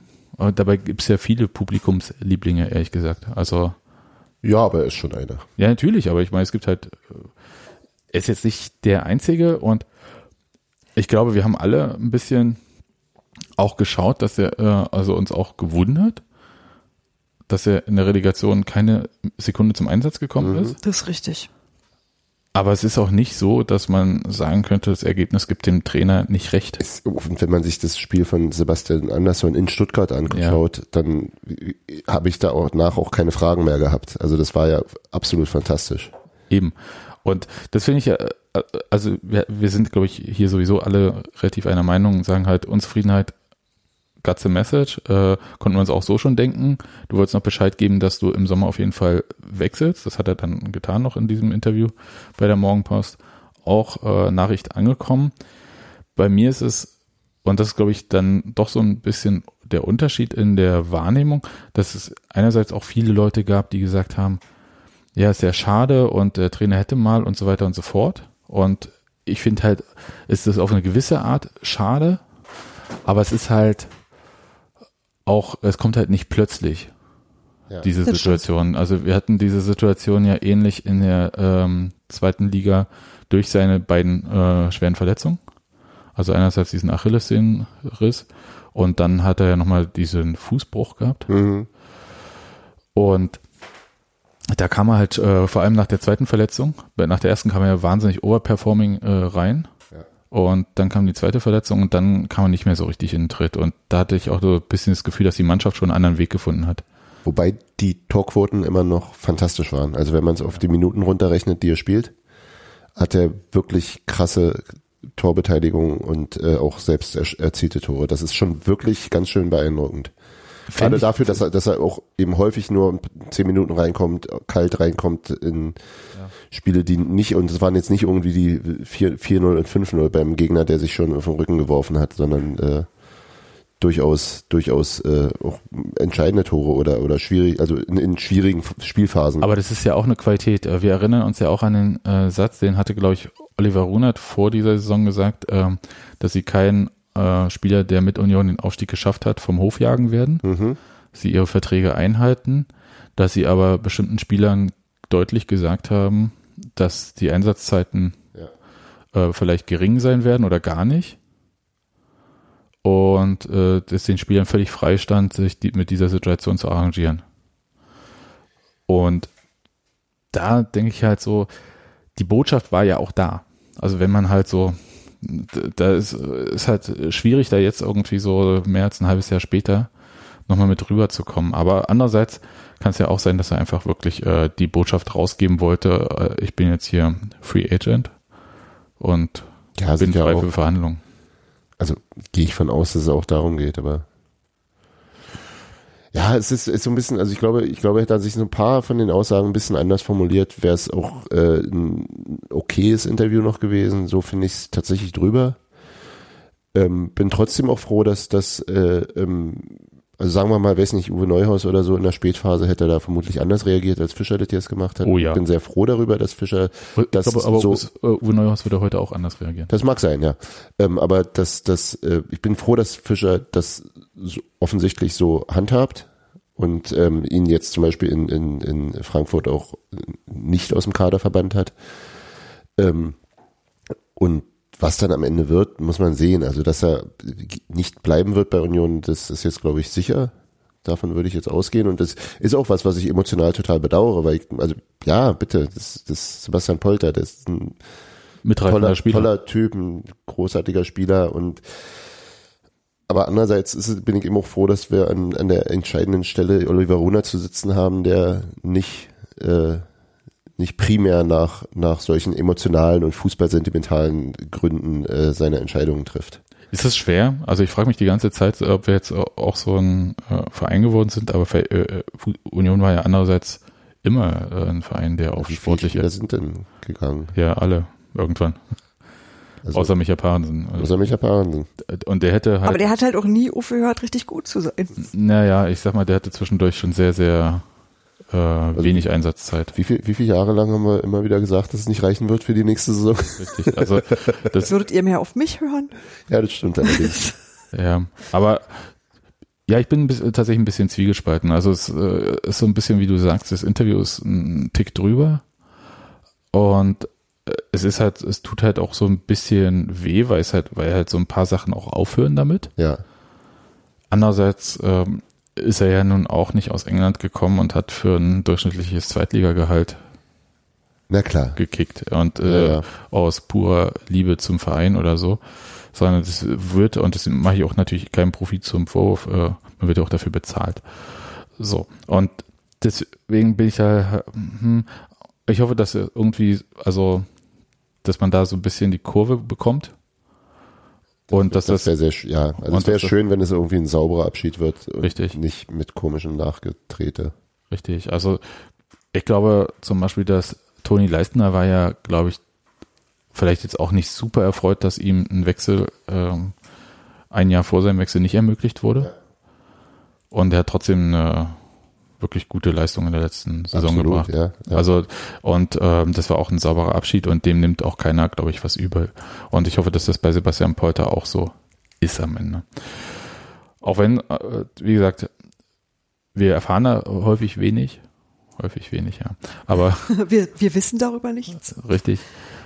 Aber es, ich glaube, wenn man so rausgeht, dann hat man schon, glaube ich, eine ganz gute Krawatte. Ja, ja, na klar. Ja, ein bisschen, bisschen schade, aber auf der anderen Seite wird das jetzt, glaube ich, nicht mehr. Also für mich ist das Thema jetzt erstmal erledigt. So, Ne, noch nicht erledigt ist äh, das Thema, äh, natürlich, Bara überleiten. weil ein anderer ehemaliger Fußballer vom FC St. Pauli, äh, Sportchef bei der Berliner Zeitung, ähm, hat sich, ähm, wie heißt der, Franz Josef Wagner, Wagner, ja. heißt der wirklich Franz Wagner? Josef? Franz Josef Wagner heißt der. Mann. ähm, zum Vorbild genommen und hat einen Brief an Sebastian Polter geschrieben. Und der ist zwar jetzt ein bisschen lang geraten, weil natürlich die Berliner Zeitung nicht die Bild ist. Ne? Wagner hat auch nur Schade. Die 40 einzige 40 Zeichen Tugend, die ungefähr. ne? einzige Tugend übernehmen sie wieder nicht. Ja, fasse dich kurz, ne? Hat ja auch Tucholsky mal gesagt. Aber ähm, hat er nicht gemacht, aber seid ihr eigentlich da drüben in Friedrichshain und in Oberschöneweide noch dabei? Also sie, sie, Ja. sie wadern so ein bisschen. Okay. Sie, sie atmen. Entschuldigung. Ja, alles gut, Nadine, du sollst Ja. Sie atmen. werden das Atmen einstellen. Ich, ich habe so ein bisschen ähm, Sound dabei, damit wir uns so ein bisschen wie in der äh, Stube bei Markus Lotter führen können. So, hört das? Ja, gut. Oh. Brief an Sebastian Polter. Du bist ein Volksheld, der Liebling von Jung und Alt. Ein inzwischen doch seltener Fall, weil du ein Fußballspieler zum Anfassen bist. Der Gegenentwurf zu all den Jungs, die sich nach Spielschluss mit Handy am Ohr und oder abweisender Geste einen Weg durch die Fanschar bzw. Reporterschar bahnen. Du bist auch ein Versprechen, bist nach einem Abenteuer im englischen Fußball zu deinem Herzensclub zurückgekommen, um den Traum der Anhänger, deinen Traum vom Aufstieg in die Bundesliga wahr werden zu lassen. Du bist die Nummer eins in der Kabine, der Alpha-Spieler, die Identifikationsfigur und was nicht alles sonst noch. Dann verletzt du dich aber schwer. Riss der Achillessehne. Neben einem Riss des Kreuzbandes, das wohl Schlimmste, was einem als Fußballspieler passieren kann, du fällst über Monate hinweg aus. Die Mannschaft verliert Spiel auf Spiel. Du fehlst. Immerhin Klassenerhalt. Du kämpfst dich wieder ran, eisern, hart gegen dich selbst, verlierst aber dann doch irgendwie ein paar Prozent. Ja, nur ein paar Prozent an Spritzigkeit, an Wucht, an allem. Willst das aber nicht wahrhaben. Du meldest dich mit dem alten Selbstverständnis zurück. Du bist doch ein Spieler mit Bundesliga-Format. Oder etwa nicht? Die Fans haben dich nicht vergessen, werden dich nicht vergessen. Sie fordern deinen Einsatz immer öfter, gezwungenermaßen, weil du immer öfter nur zweite Wahl bist.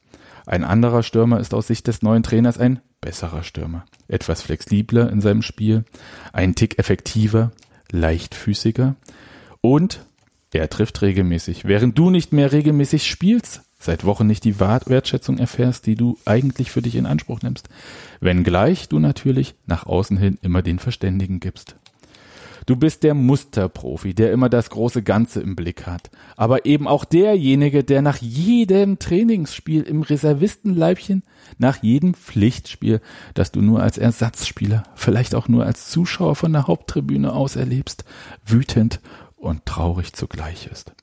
Und dann gelingt tatsächlich der große Coup. Unwirklich, unfassbar. Dein, der Traum aller wird wahr. Du bist beseelt, obwohl dein Beitrag nicht wesentlich und der andere Stürmer der Aufstiegsheld war. Endlich am Ziel, hast nach einer mehrtägigen Party, bei der du der Zeremonienmeister warst, ein paar großartige Wochen. Wie lang ist denn der Brief? Die Lang. Vorfreude auf die Bundesliga bewegt dich endlich da, endlich dabei, mit diesem einzigartigen, mit deinem Verein. Welch aufregendes Glück. Dieser Verein allerdings holt in der Sommerpause noch mehr Stürmer, einen mit ähnlichen Fähigkeiten wie du und viele andere, die richtig was drauf haben könnten. Du stellst dich natürlich dem Konkurrenzkampf. Was bleibt dir anderes übrig? Versuchst, deine Chancen zu nutzen, dich im Training anzubieten. Es gibt ein paar Tage, an denen dir der Trainer, aber auch du dir selbst ein richtig gutes Gefühl gibst. Im Stadtderby schnappst du dir nach einem Strafstoß sogleich den Ball, übernimmst wenige Minuten vor Spielschluss Verantwortung. Wie selbstverständlich. Das ist dein Ding, du verwandelst, bist außer dir, der Volksheld ist back. Aber nicht für lange. Nur Kurzeinsätze oder eben gar kein Einsatz. Der Verein geht in Sachen Vertragsverlängerung nicht auf dich zu.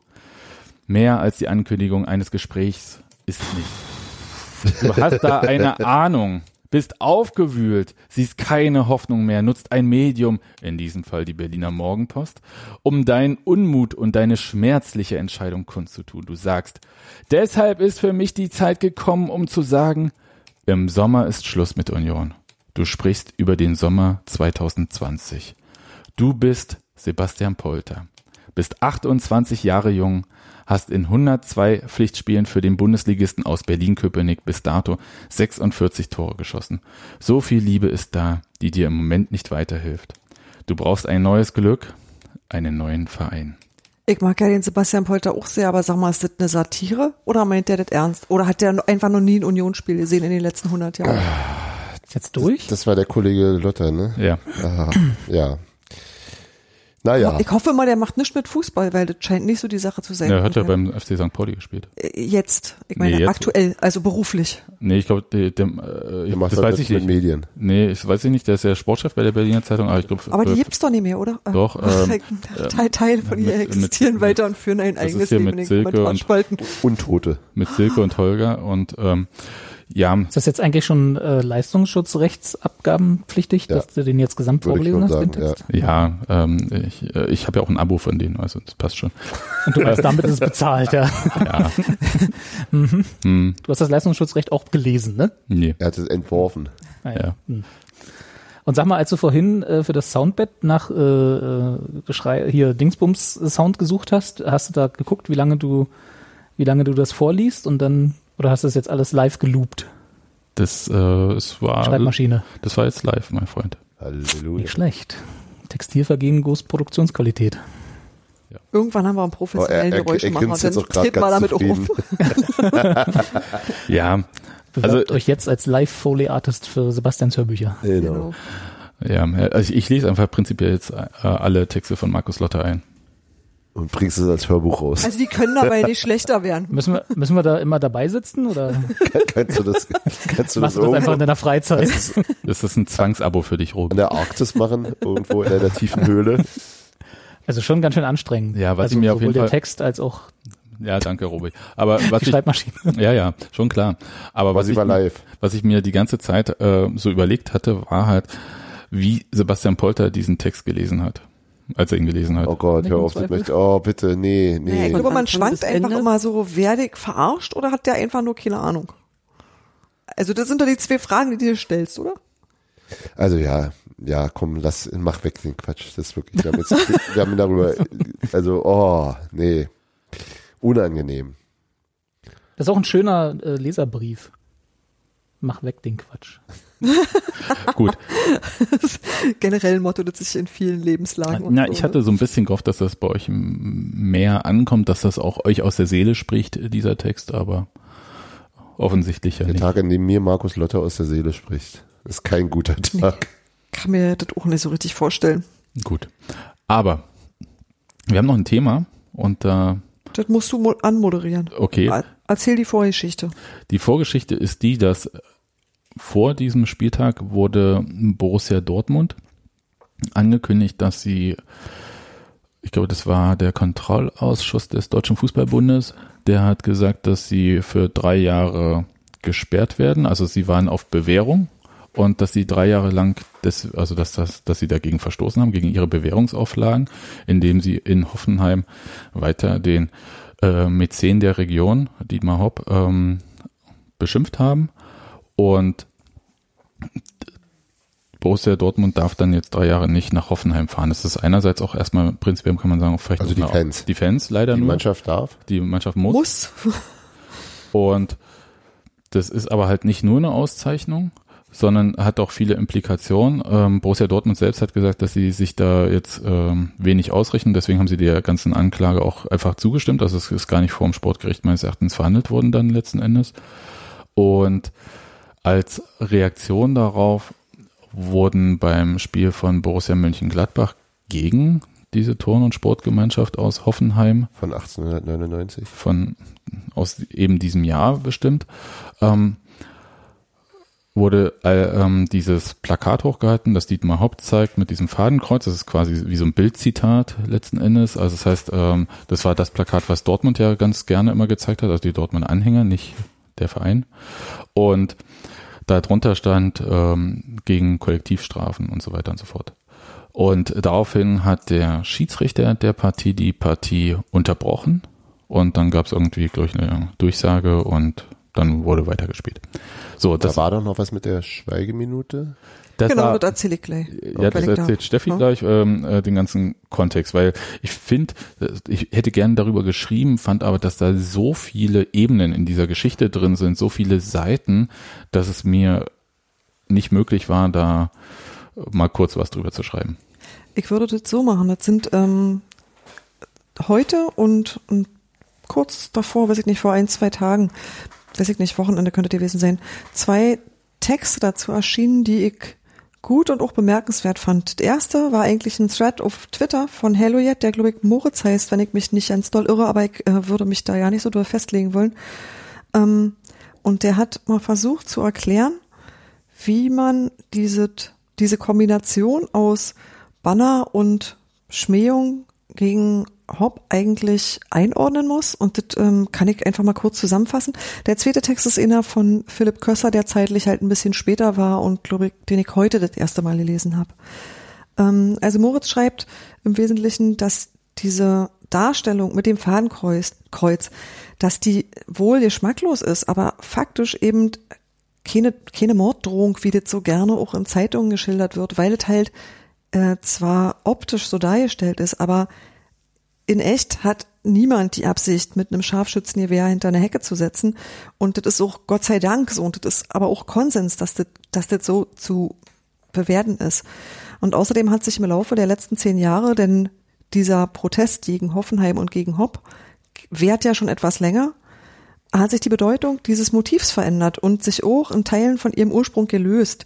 Also von einer, sagen wir mal, vielleicht geschmacklosen Eskalation zu dem einzigen Mittel, auf das zuverlässig reagiert wird. Also du kannst protestieren, wie du willst, das interessiert keine Sau. Du kannst dich jahrzehntelang gegen Montagsspiele wehren, es interessiert niemanden. Aber sobald du sagst, Dietmar Hopp ist der Sohn einer herzensguten Frau, zack, springen alle Maschinen an. Und das hat sich einfach rausgestellt, dass das ein probates Mittel ist, auf das reagiert wird, und zwar von Hopp selber, vom DFB, von der DFL und auch von den Medien, was bei normal vorgetragener Kritik einfach nicht passiert. Wenn man also mit Protest gegen Hoffenheim wahrgenommen werden möchte, dann benutzt man einfach dieses Fadenkreuz und sagt Tourensohn, weil das einfach klappt und weil man sich darauf verlassen kann.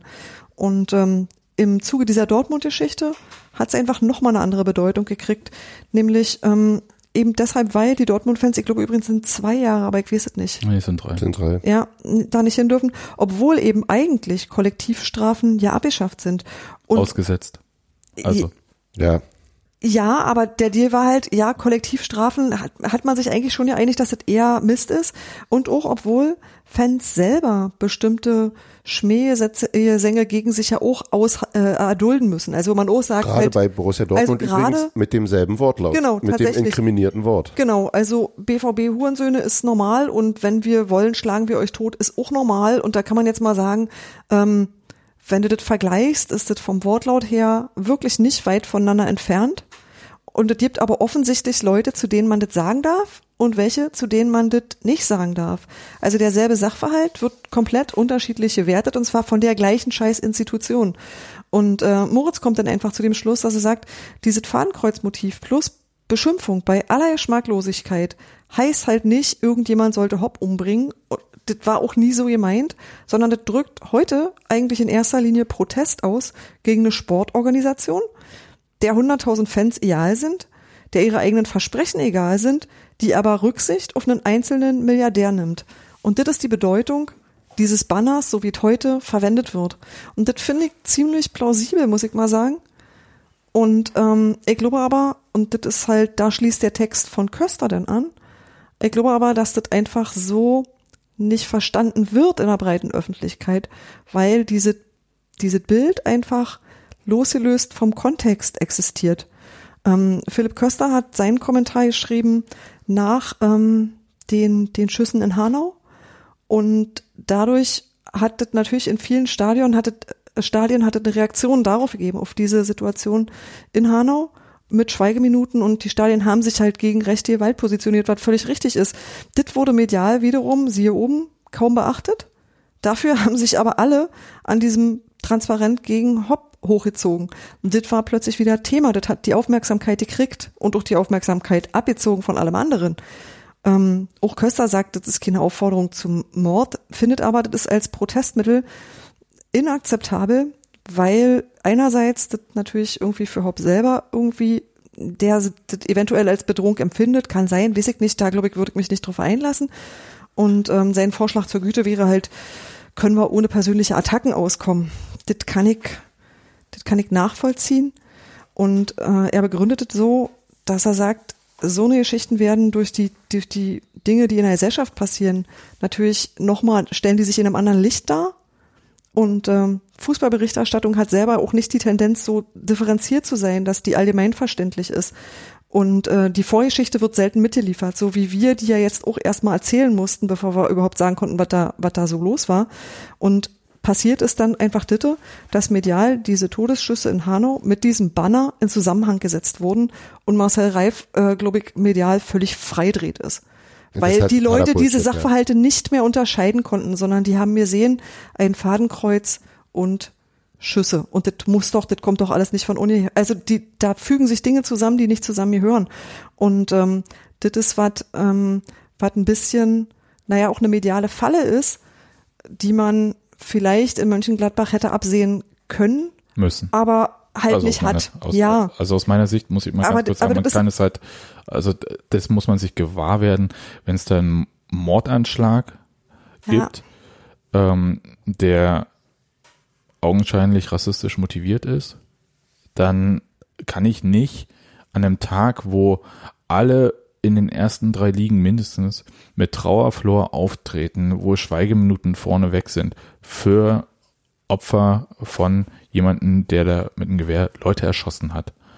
Dann kann ich sowas nicht bringen, weil ich muss doch wissen, dass dieser gesamte Kontext, wir kennen dieses Bild von Hopp mit dem Verhangkreuz, deswegen habe ich vorhin auch gesagt, das ist quasi wie ein Bildzitat gewesen, ähm, weil sie quasi das Corpus Delicti ja hochgehalten haben, weshalb der DFB ja letzten Endes ähm, den BVB verknackt. Aber da muss ja auch so viel dazugehören, dass man weiß, erstens, ich halte es in der Öffentlichkeit hoch, nicht jeder kennt diesen Kontext, aber dieser Kontext mit dem Mordanschlag von Hanau und der Schweigeminute, der ist ja da. Also in diesem Kontext bewege ich mich ja in diesem Spiel. Und dann kann ich doch nicht, also das äh, geht mir nicht in den Kopf, äh, ohne dass ich jetzt sage, dass man deswegen auf jeglichen Protest verzichten muss. Aber äh, die Form des Protestes ist in dem Fall, geht man auf jeden Fall aus meiner Sicht sehenden Auges in so ein Missverstehen rein, auch wenn ich sagen muss, dass dieses Missverstehen auch offensichtlich gewollt ist. Völlig bei dir. Also es ist total völlig instinktlos, das so, so da zu machen und auch eben dumm und kontraproduktiv. Ähm, das ändert aber eben auch nichts daran, dass diese, diese, diese völlig bescheuerte Gleichsetzung letzten Endes nichts anderes macht, als, äh, als einen äh, ähm, rassistischen Terrorismus zu verharmlosen. Das ist einfach der Punkt. Andersrum, wenn man es eben andersrum mal. Oder andersrum äh, sagt halt, äh, da halten Leute einen Banner hoch, die sind genauso schlimm wie jemand, der äh, mordet. Na, das ist die alte Trias von, von, von ähm, Pyrotechnik, Gewalt und Rassismus, die, die sie uns ja immer erzählt haben, äh, vor zehn Jahren schon. Ja, also es ist, es ist halt sau, sau dämlich, in der, in, in, in solche, in solche äh, Deutungskarten äh, zu spielen. Ähm, auf jeden Fall, aber es ist auf der anderen Seite eben gerade in der journalistischen Aufbereitung auch wirklich erbärmlich gelaufen teilweise, dass da, dass da diese Differenzierung überhaupt nicht vorgenommen wurde, keinerlei Einordnung vorgenommen wurde und äh, sich wirklich genug Leute nicht entblödeten, das irgendwie gleichzusetzen. Ja. Gibt es einen Ausweg raus aus dieser Situation? Wir hatten ja vorhin schon gesagt, äh, Protest äh, muss unbequem sein, muss wehtun. Das äh, tut er hier offensichtlich auch, ähm, wie auch immer, ähm, einer oder mehreren Personen. Aber gibt es da nicht irgendwie einen Ausweg? Also ich meine, moderat zu sagen, Dietmar Hopp finden wir nicht gut. Ich würde sagen, da findet der Protest auch keine Stimme. ja, oder kein Widerhall. Stimme vielleicht, aber kein Widerhall. Da bräuchte man mehr, mehr Silben im Nachnamen, könnte man singen.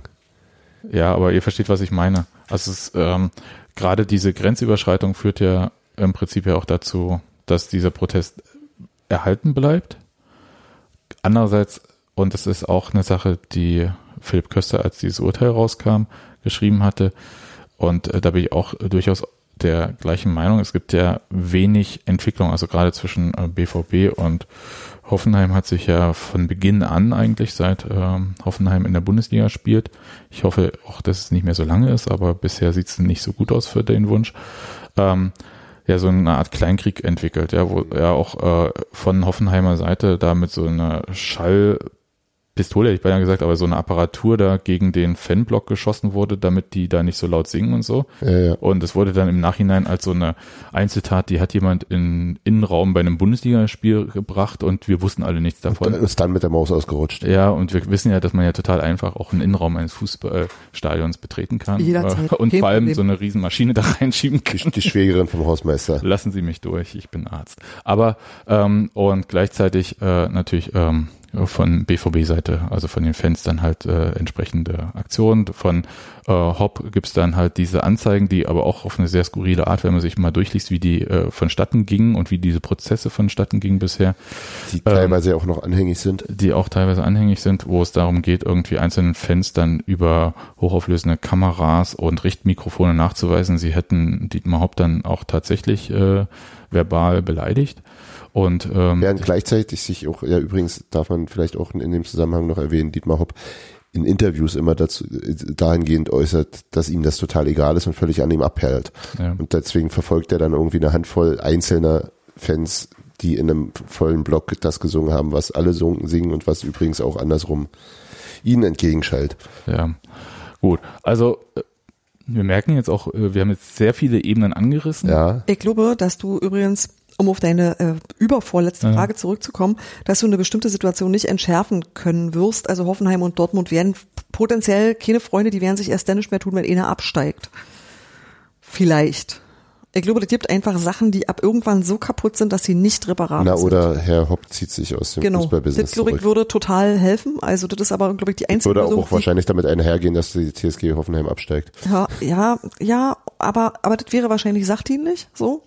Aber ich glaube nicht, dass man das, was da alles kaputt ist, jemals reparieren kann. Kann ich mir unter keinen Umständen vorstellen. Und trotzdem halte ich Protest für extrem wichtig. Und ich muss mal sagen, mh, wenn das das einzige Mittel ist, dann wüsste ich ohne was denn tun. Also, wisst ihr, wenn dir bei allen Sachen einfach nie zugehört wird, dann glaube ich, dass man ab irgendwann einfach Leuten das Schienbein tritt und das mit Nachdruck. Das passiert dabei. Und wenn jetzt nicht der vermeintlich klügere Erwachsene, und das sind nicht junge Menschen, die auf Zäune sind, äh, auf Zäune klettern, wenn, wenn die sich da nicht in der Lage sehen, ähm, zu verhandeln, dann hätte ich wahrscheinlich auch große Lust, mich da weiter daneben zu benehmen. Ja, ich finde diese Dinge auch scheiße, aber andererseits, wenn's, wenn's alles ist, was ich habe, werfe ich das in die Waagschale. Ja. Ja, ist halt schwierig. Andererseits, was, was, was, äh, welche, welche Verhandlung soll denn rauskommen? Also die, die, die, die, es, es wird ja für die, für die, für die Dortmunder äh, aktive Fanszene ja gibt, zählt ja dann auch, glaube ich, kein Ergebnis unter, unter der ähm, Abwesenheit von Herrn Hopp aus dem Fußball. Ja, das, Hoffenheim. Außenfußball, würde ich sagen. na, wie Ich gesagt, glaube, kann wenn die, wenn die, wenn die, wenn die zu, zu einem normalen äh, Sponsoren äh, finanzierten Club zurückkehren würden, wäre, glaube ich, schon ein Problem vom Tisch. Ja, ich habe schon kurz überlegt, ob wir noch äh, im Anschluss an die Diskussion unsere äh, nicht Traum-Bundesliga, Ach so. sondern, unsere, sondern unsere Traumabsteiger äh, mal benennen. Aber das sind so viele, äh, so viele Mannschaften können gar nicht absteigen, leider. Ja, mir würde ja auch nur eine Man kann Abschaffung, eine, eine Abschaffung der. Lex Leverkusen äh, schon reichen. Ja, vielleicht. Also das ist äh, ja schwierig. Man kommt ja relativ schnell genau in dieses Thema gegen das ähm, unter anderem die aktive Fanszene von Borussia Dortmund, aber eigentlich so ziemlich alle aktiven Fanszenen in Deutschland, außer die, die von diesen Ausnahmeregelungen, äh, den vielen profitieren. Ähm, Hoffenheim, Leipzig, Leverkusen, Wolfsburg.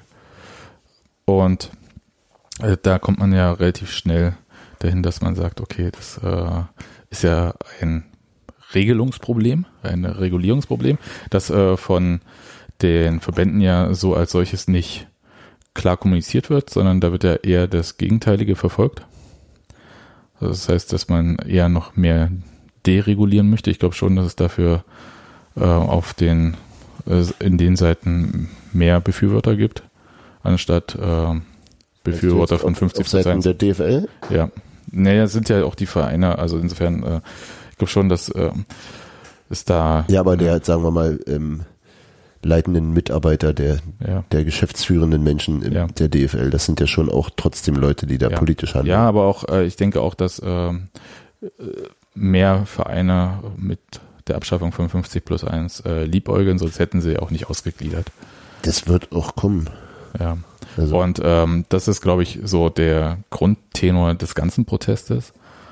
Und der wird, glaube ich, ob der sich jetzt auf Rasenballsport Leipzig wie äh, vor allem meinetwegen bei Union, die ja ähm, erstaunlich wenig protestiert haben gegen Hoffenheim ja. oder gegen Hoffenheim oder gegen Leverkusen, gegen die ja quasi fast nie protestiert wird mehr oder Wolfsburg oder wen auch immer gerade.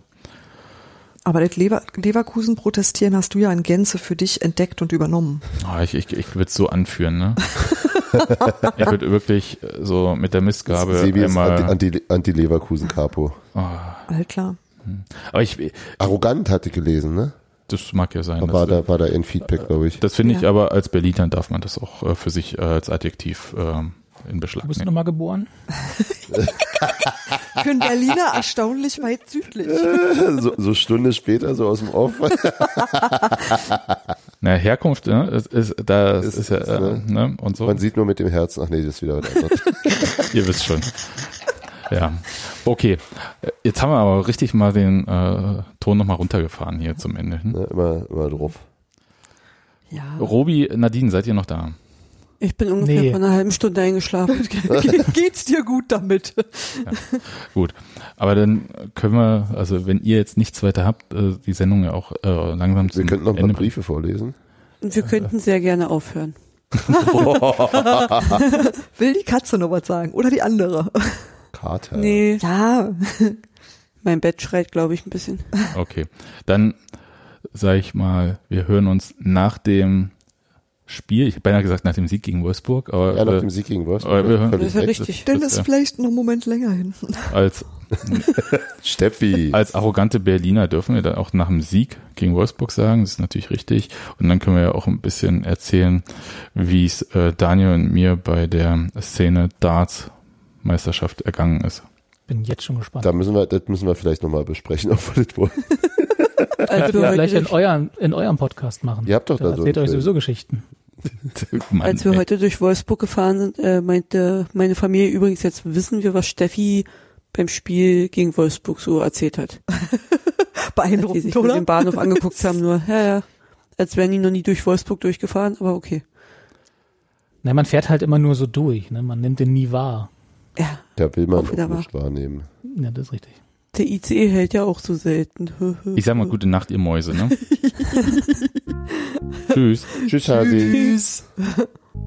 Pussy.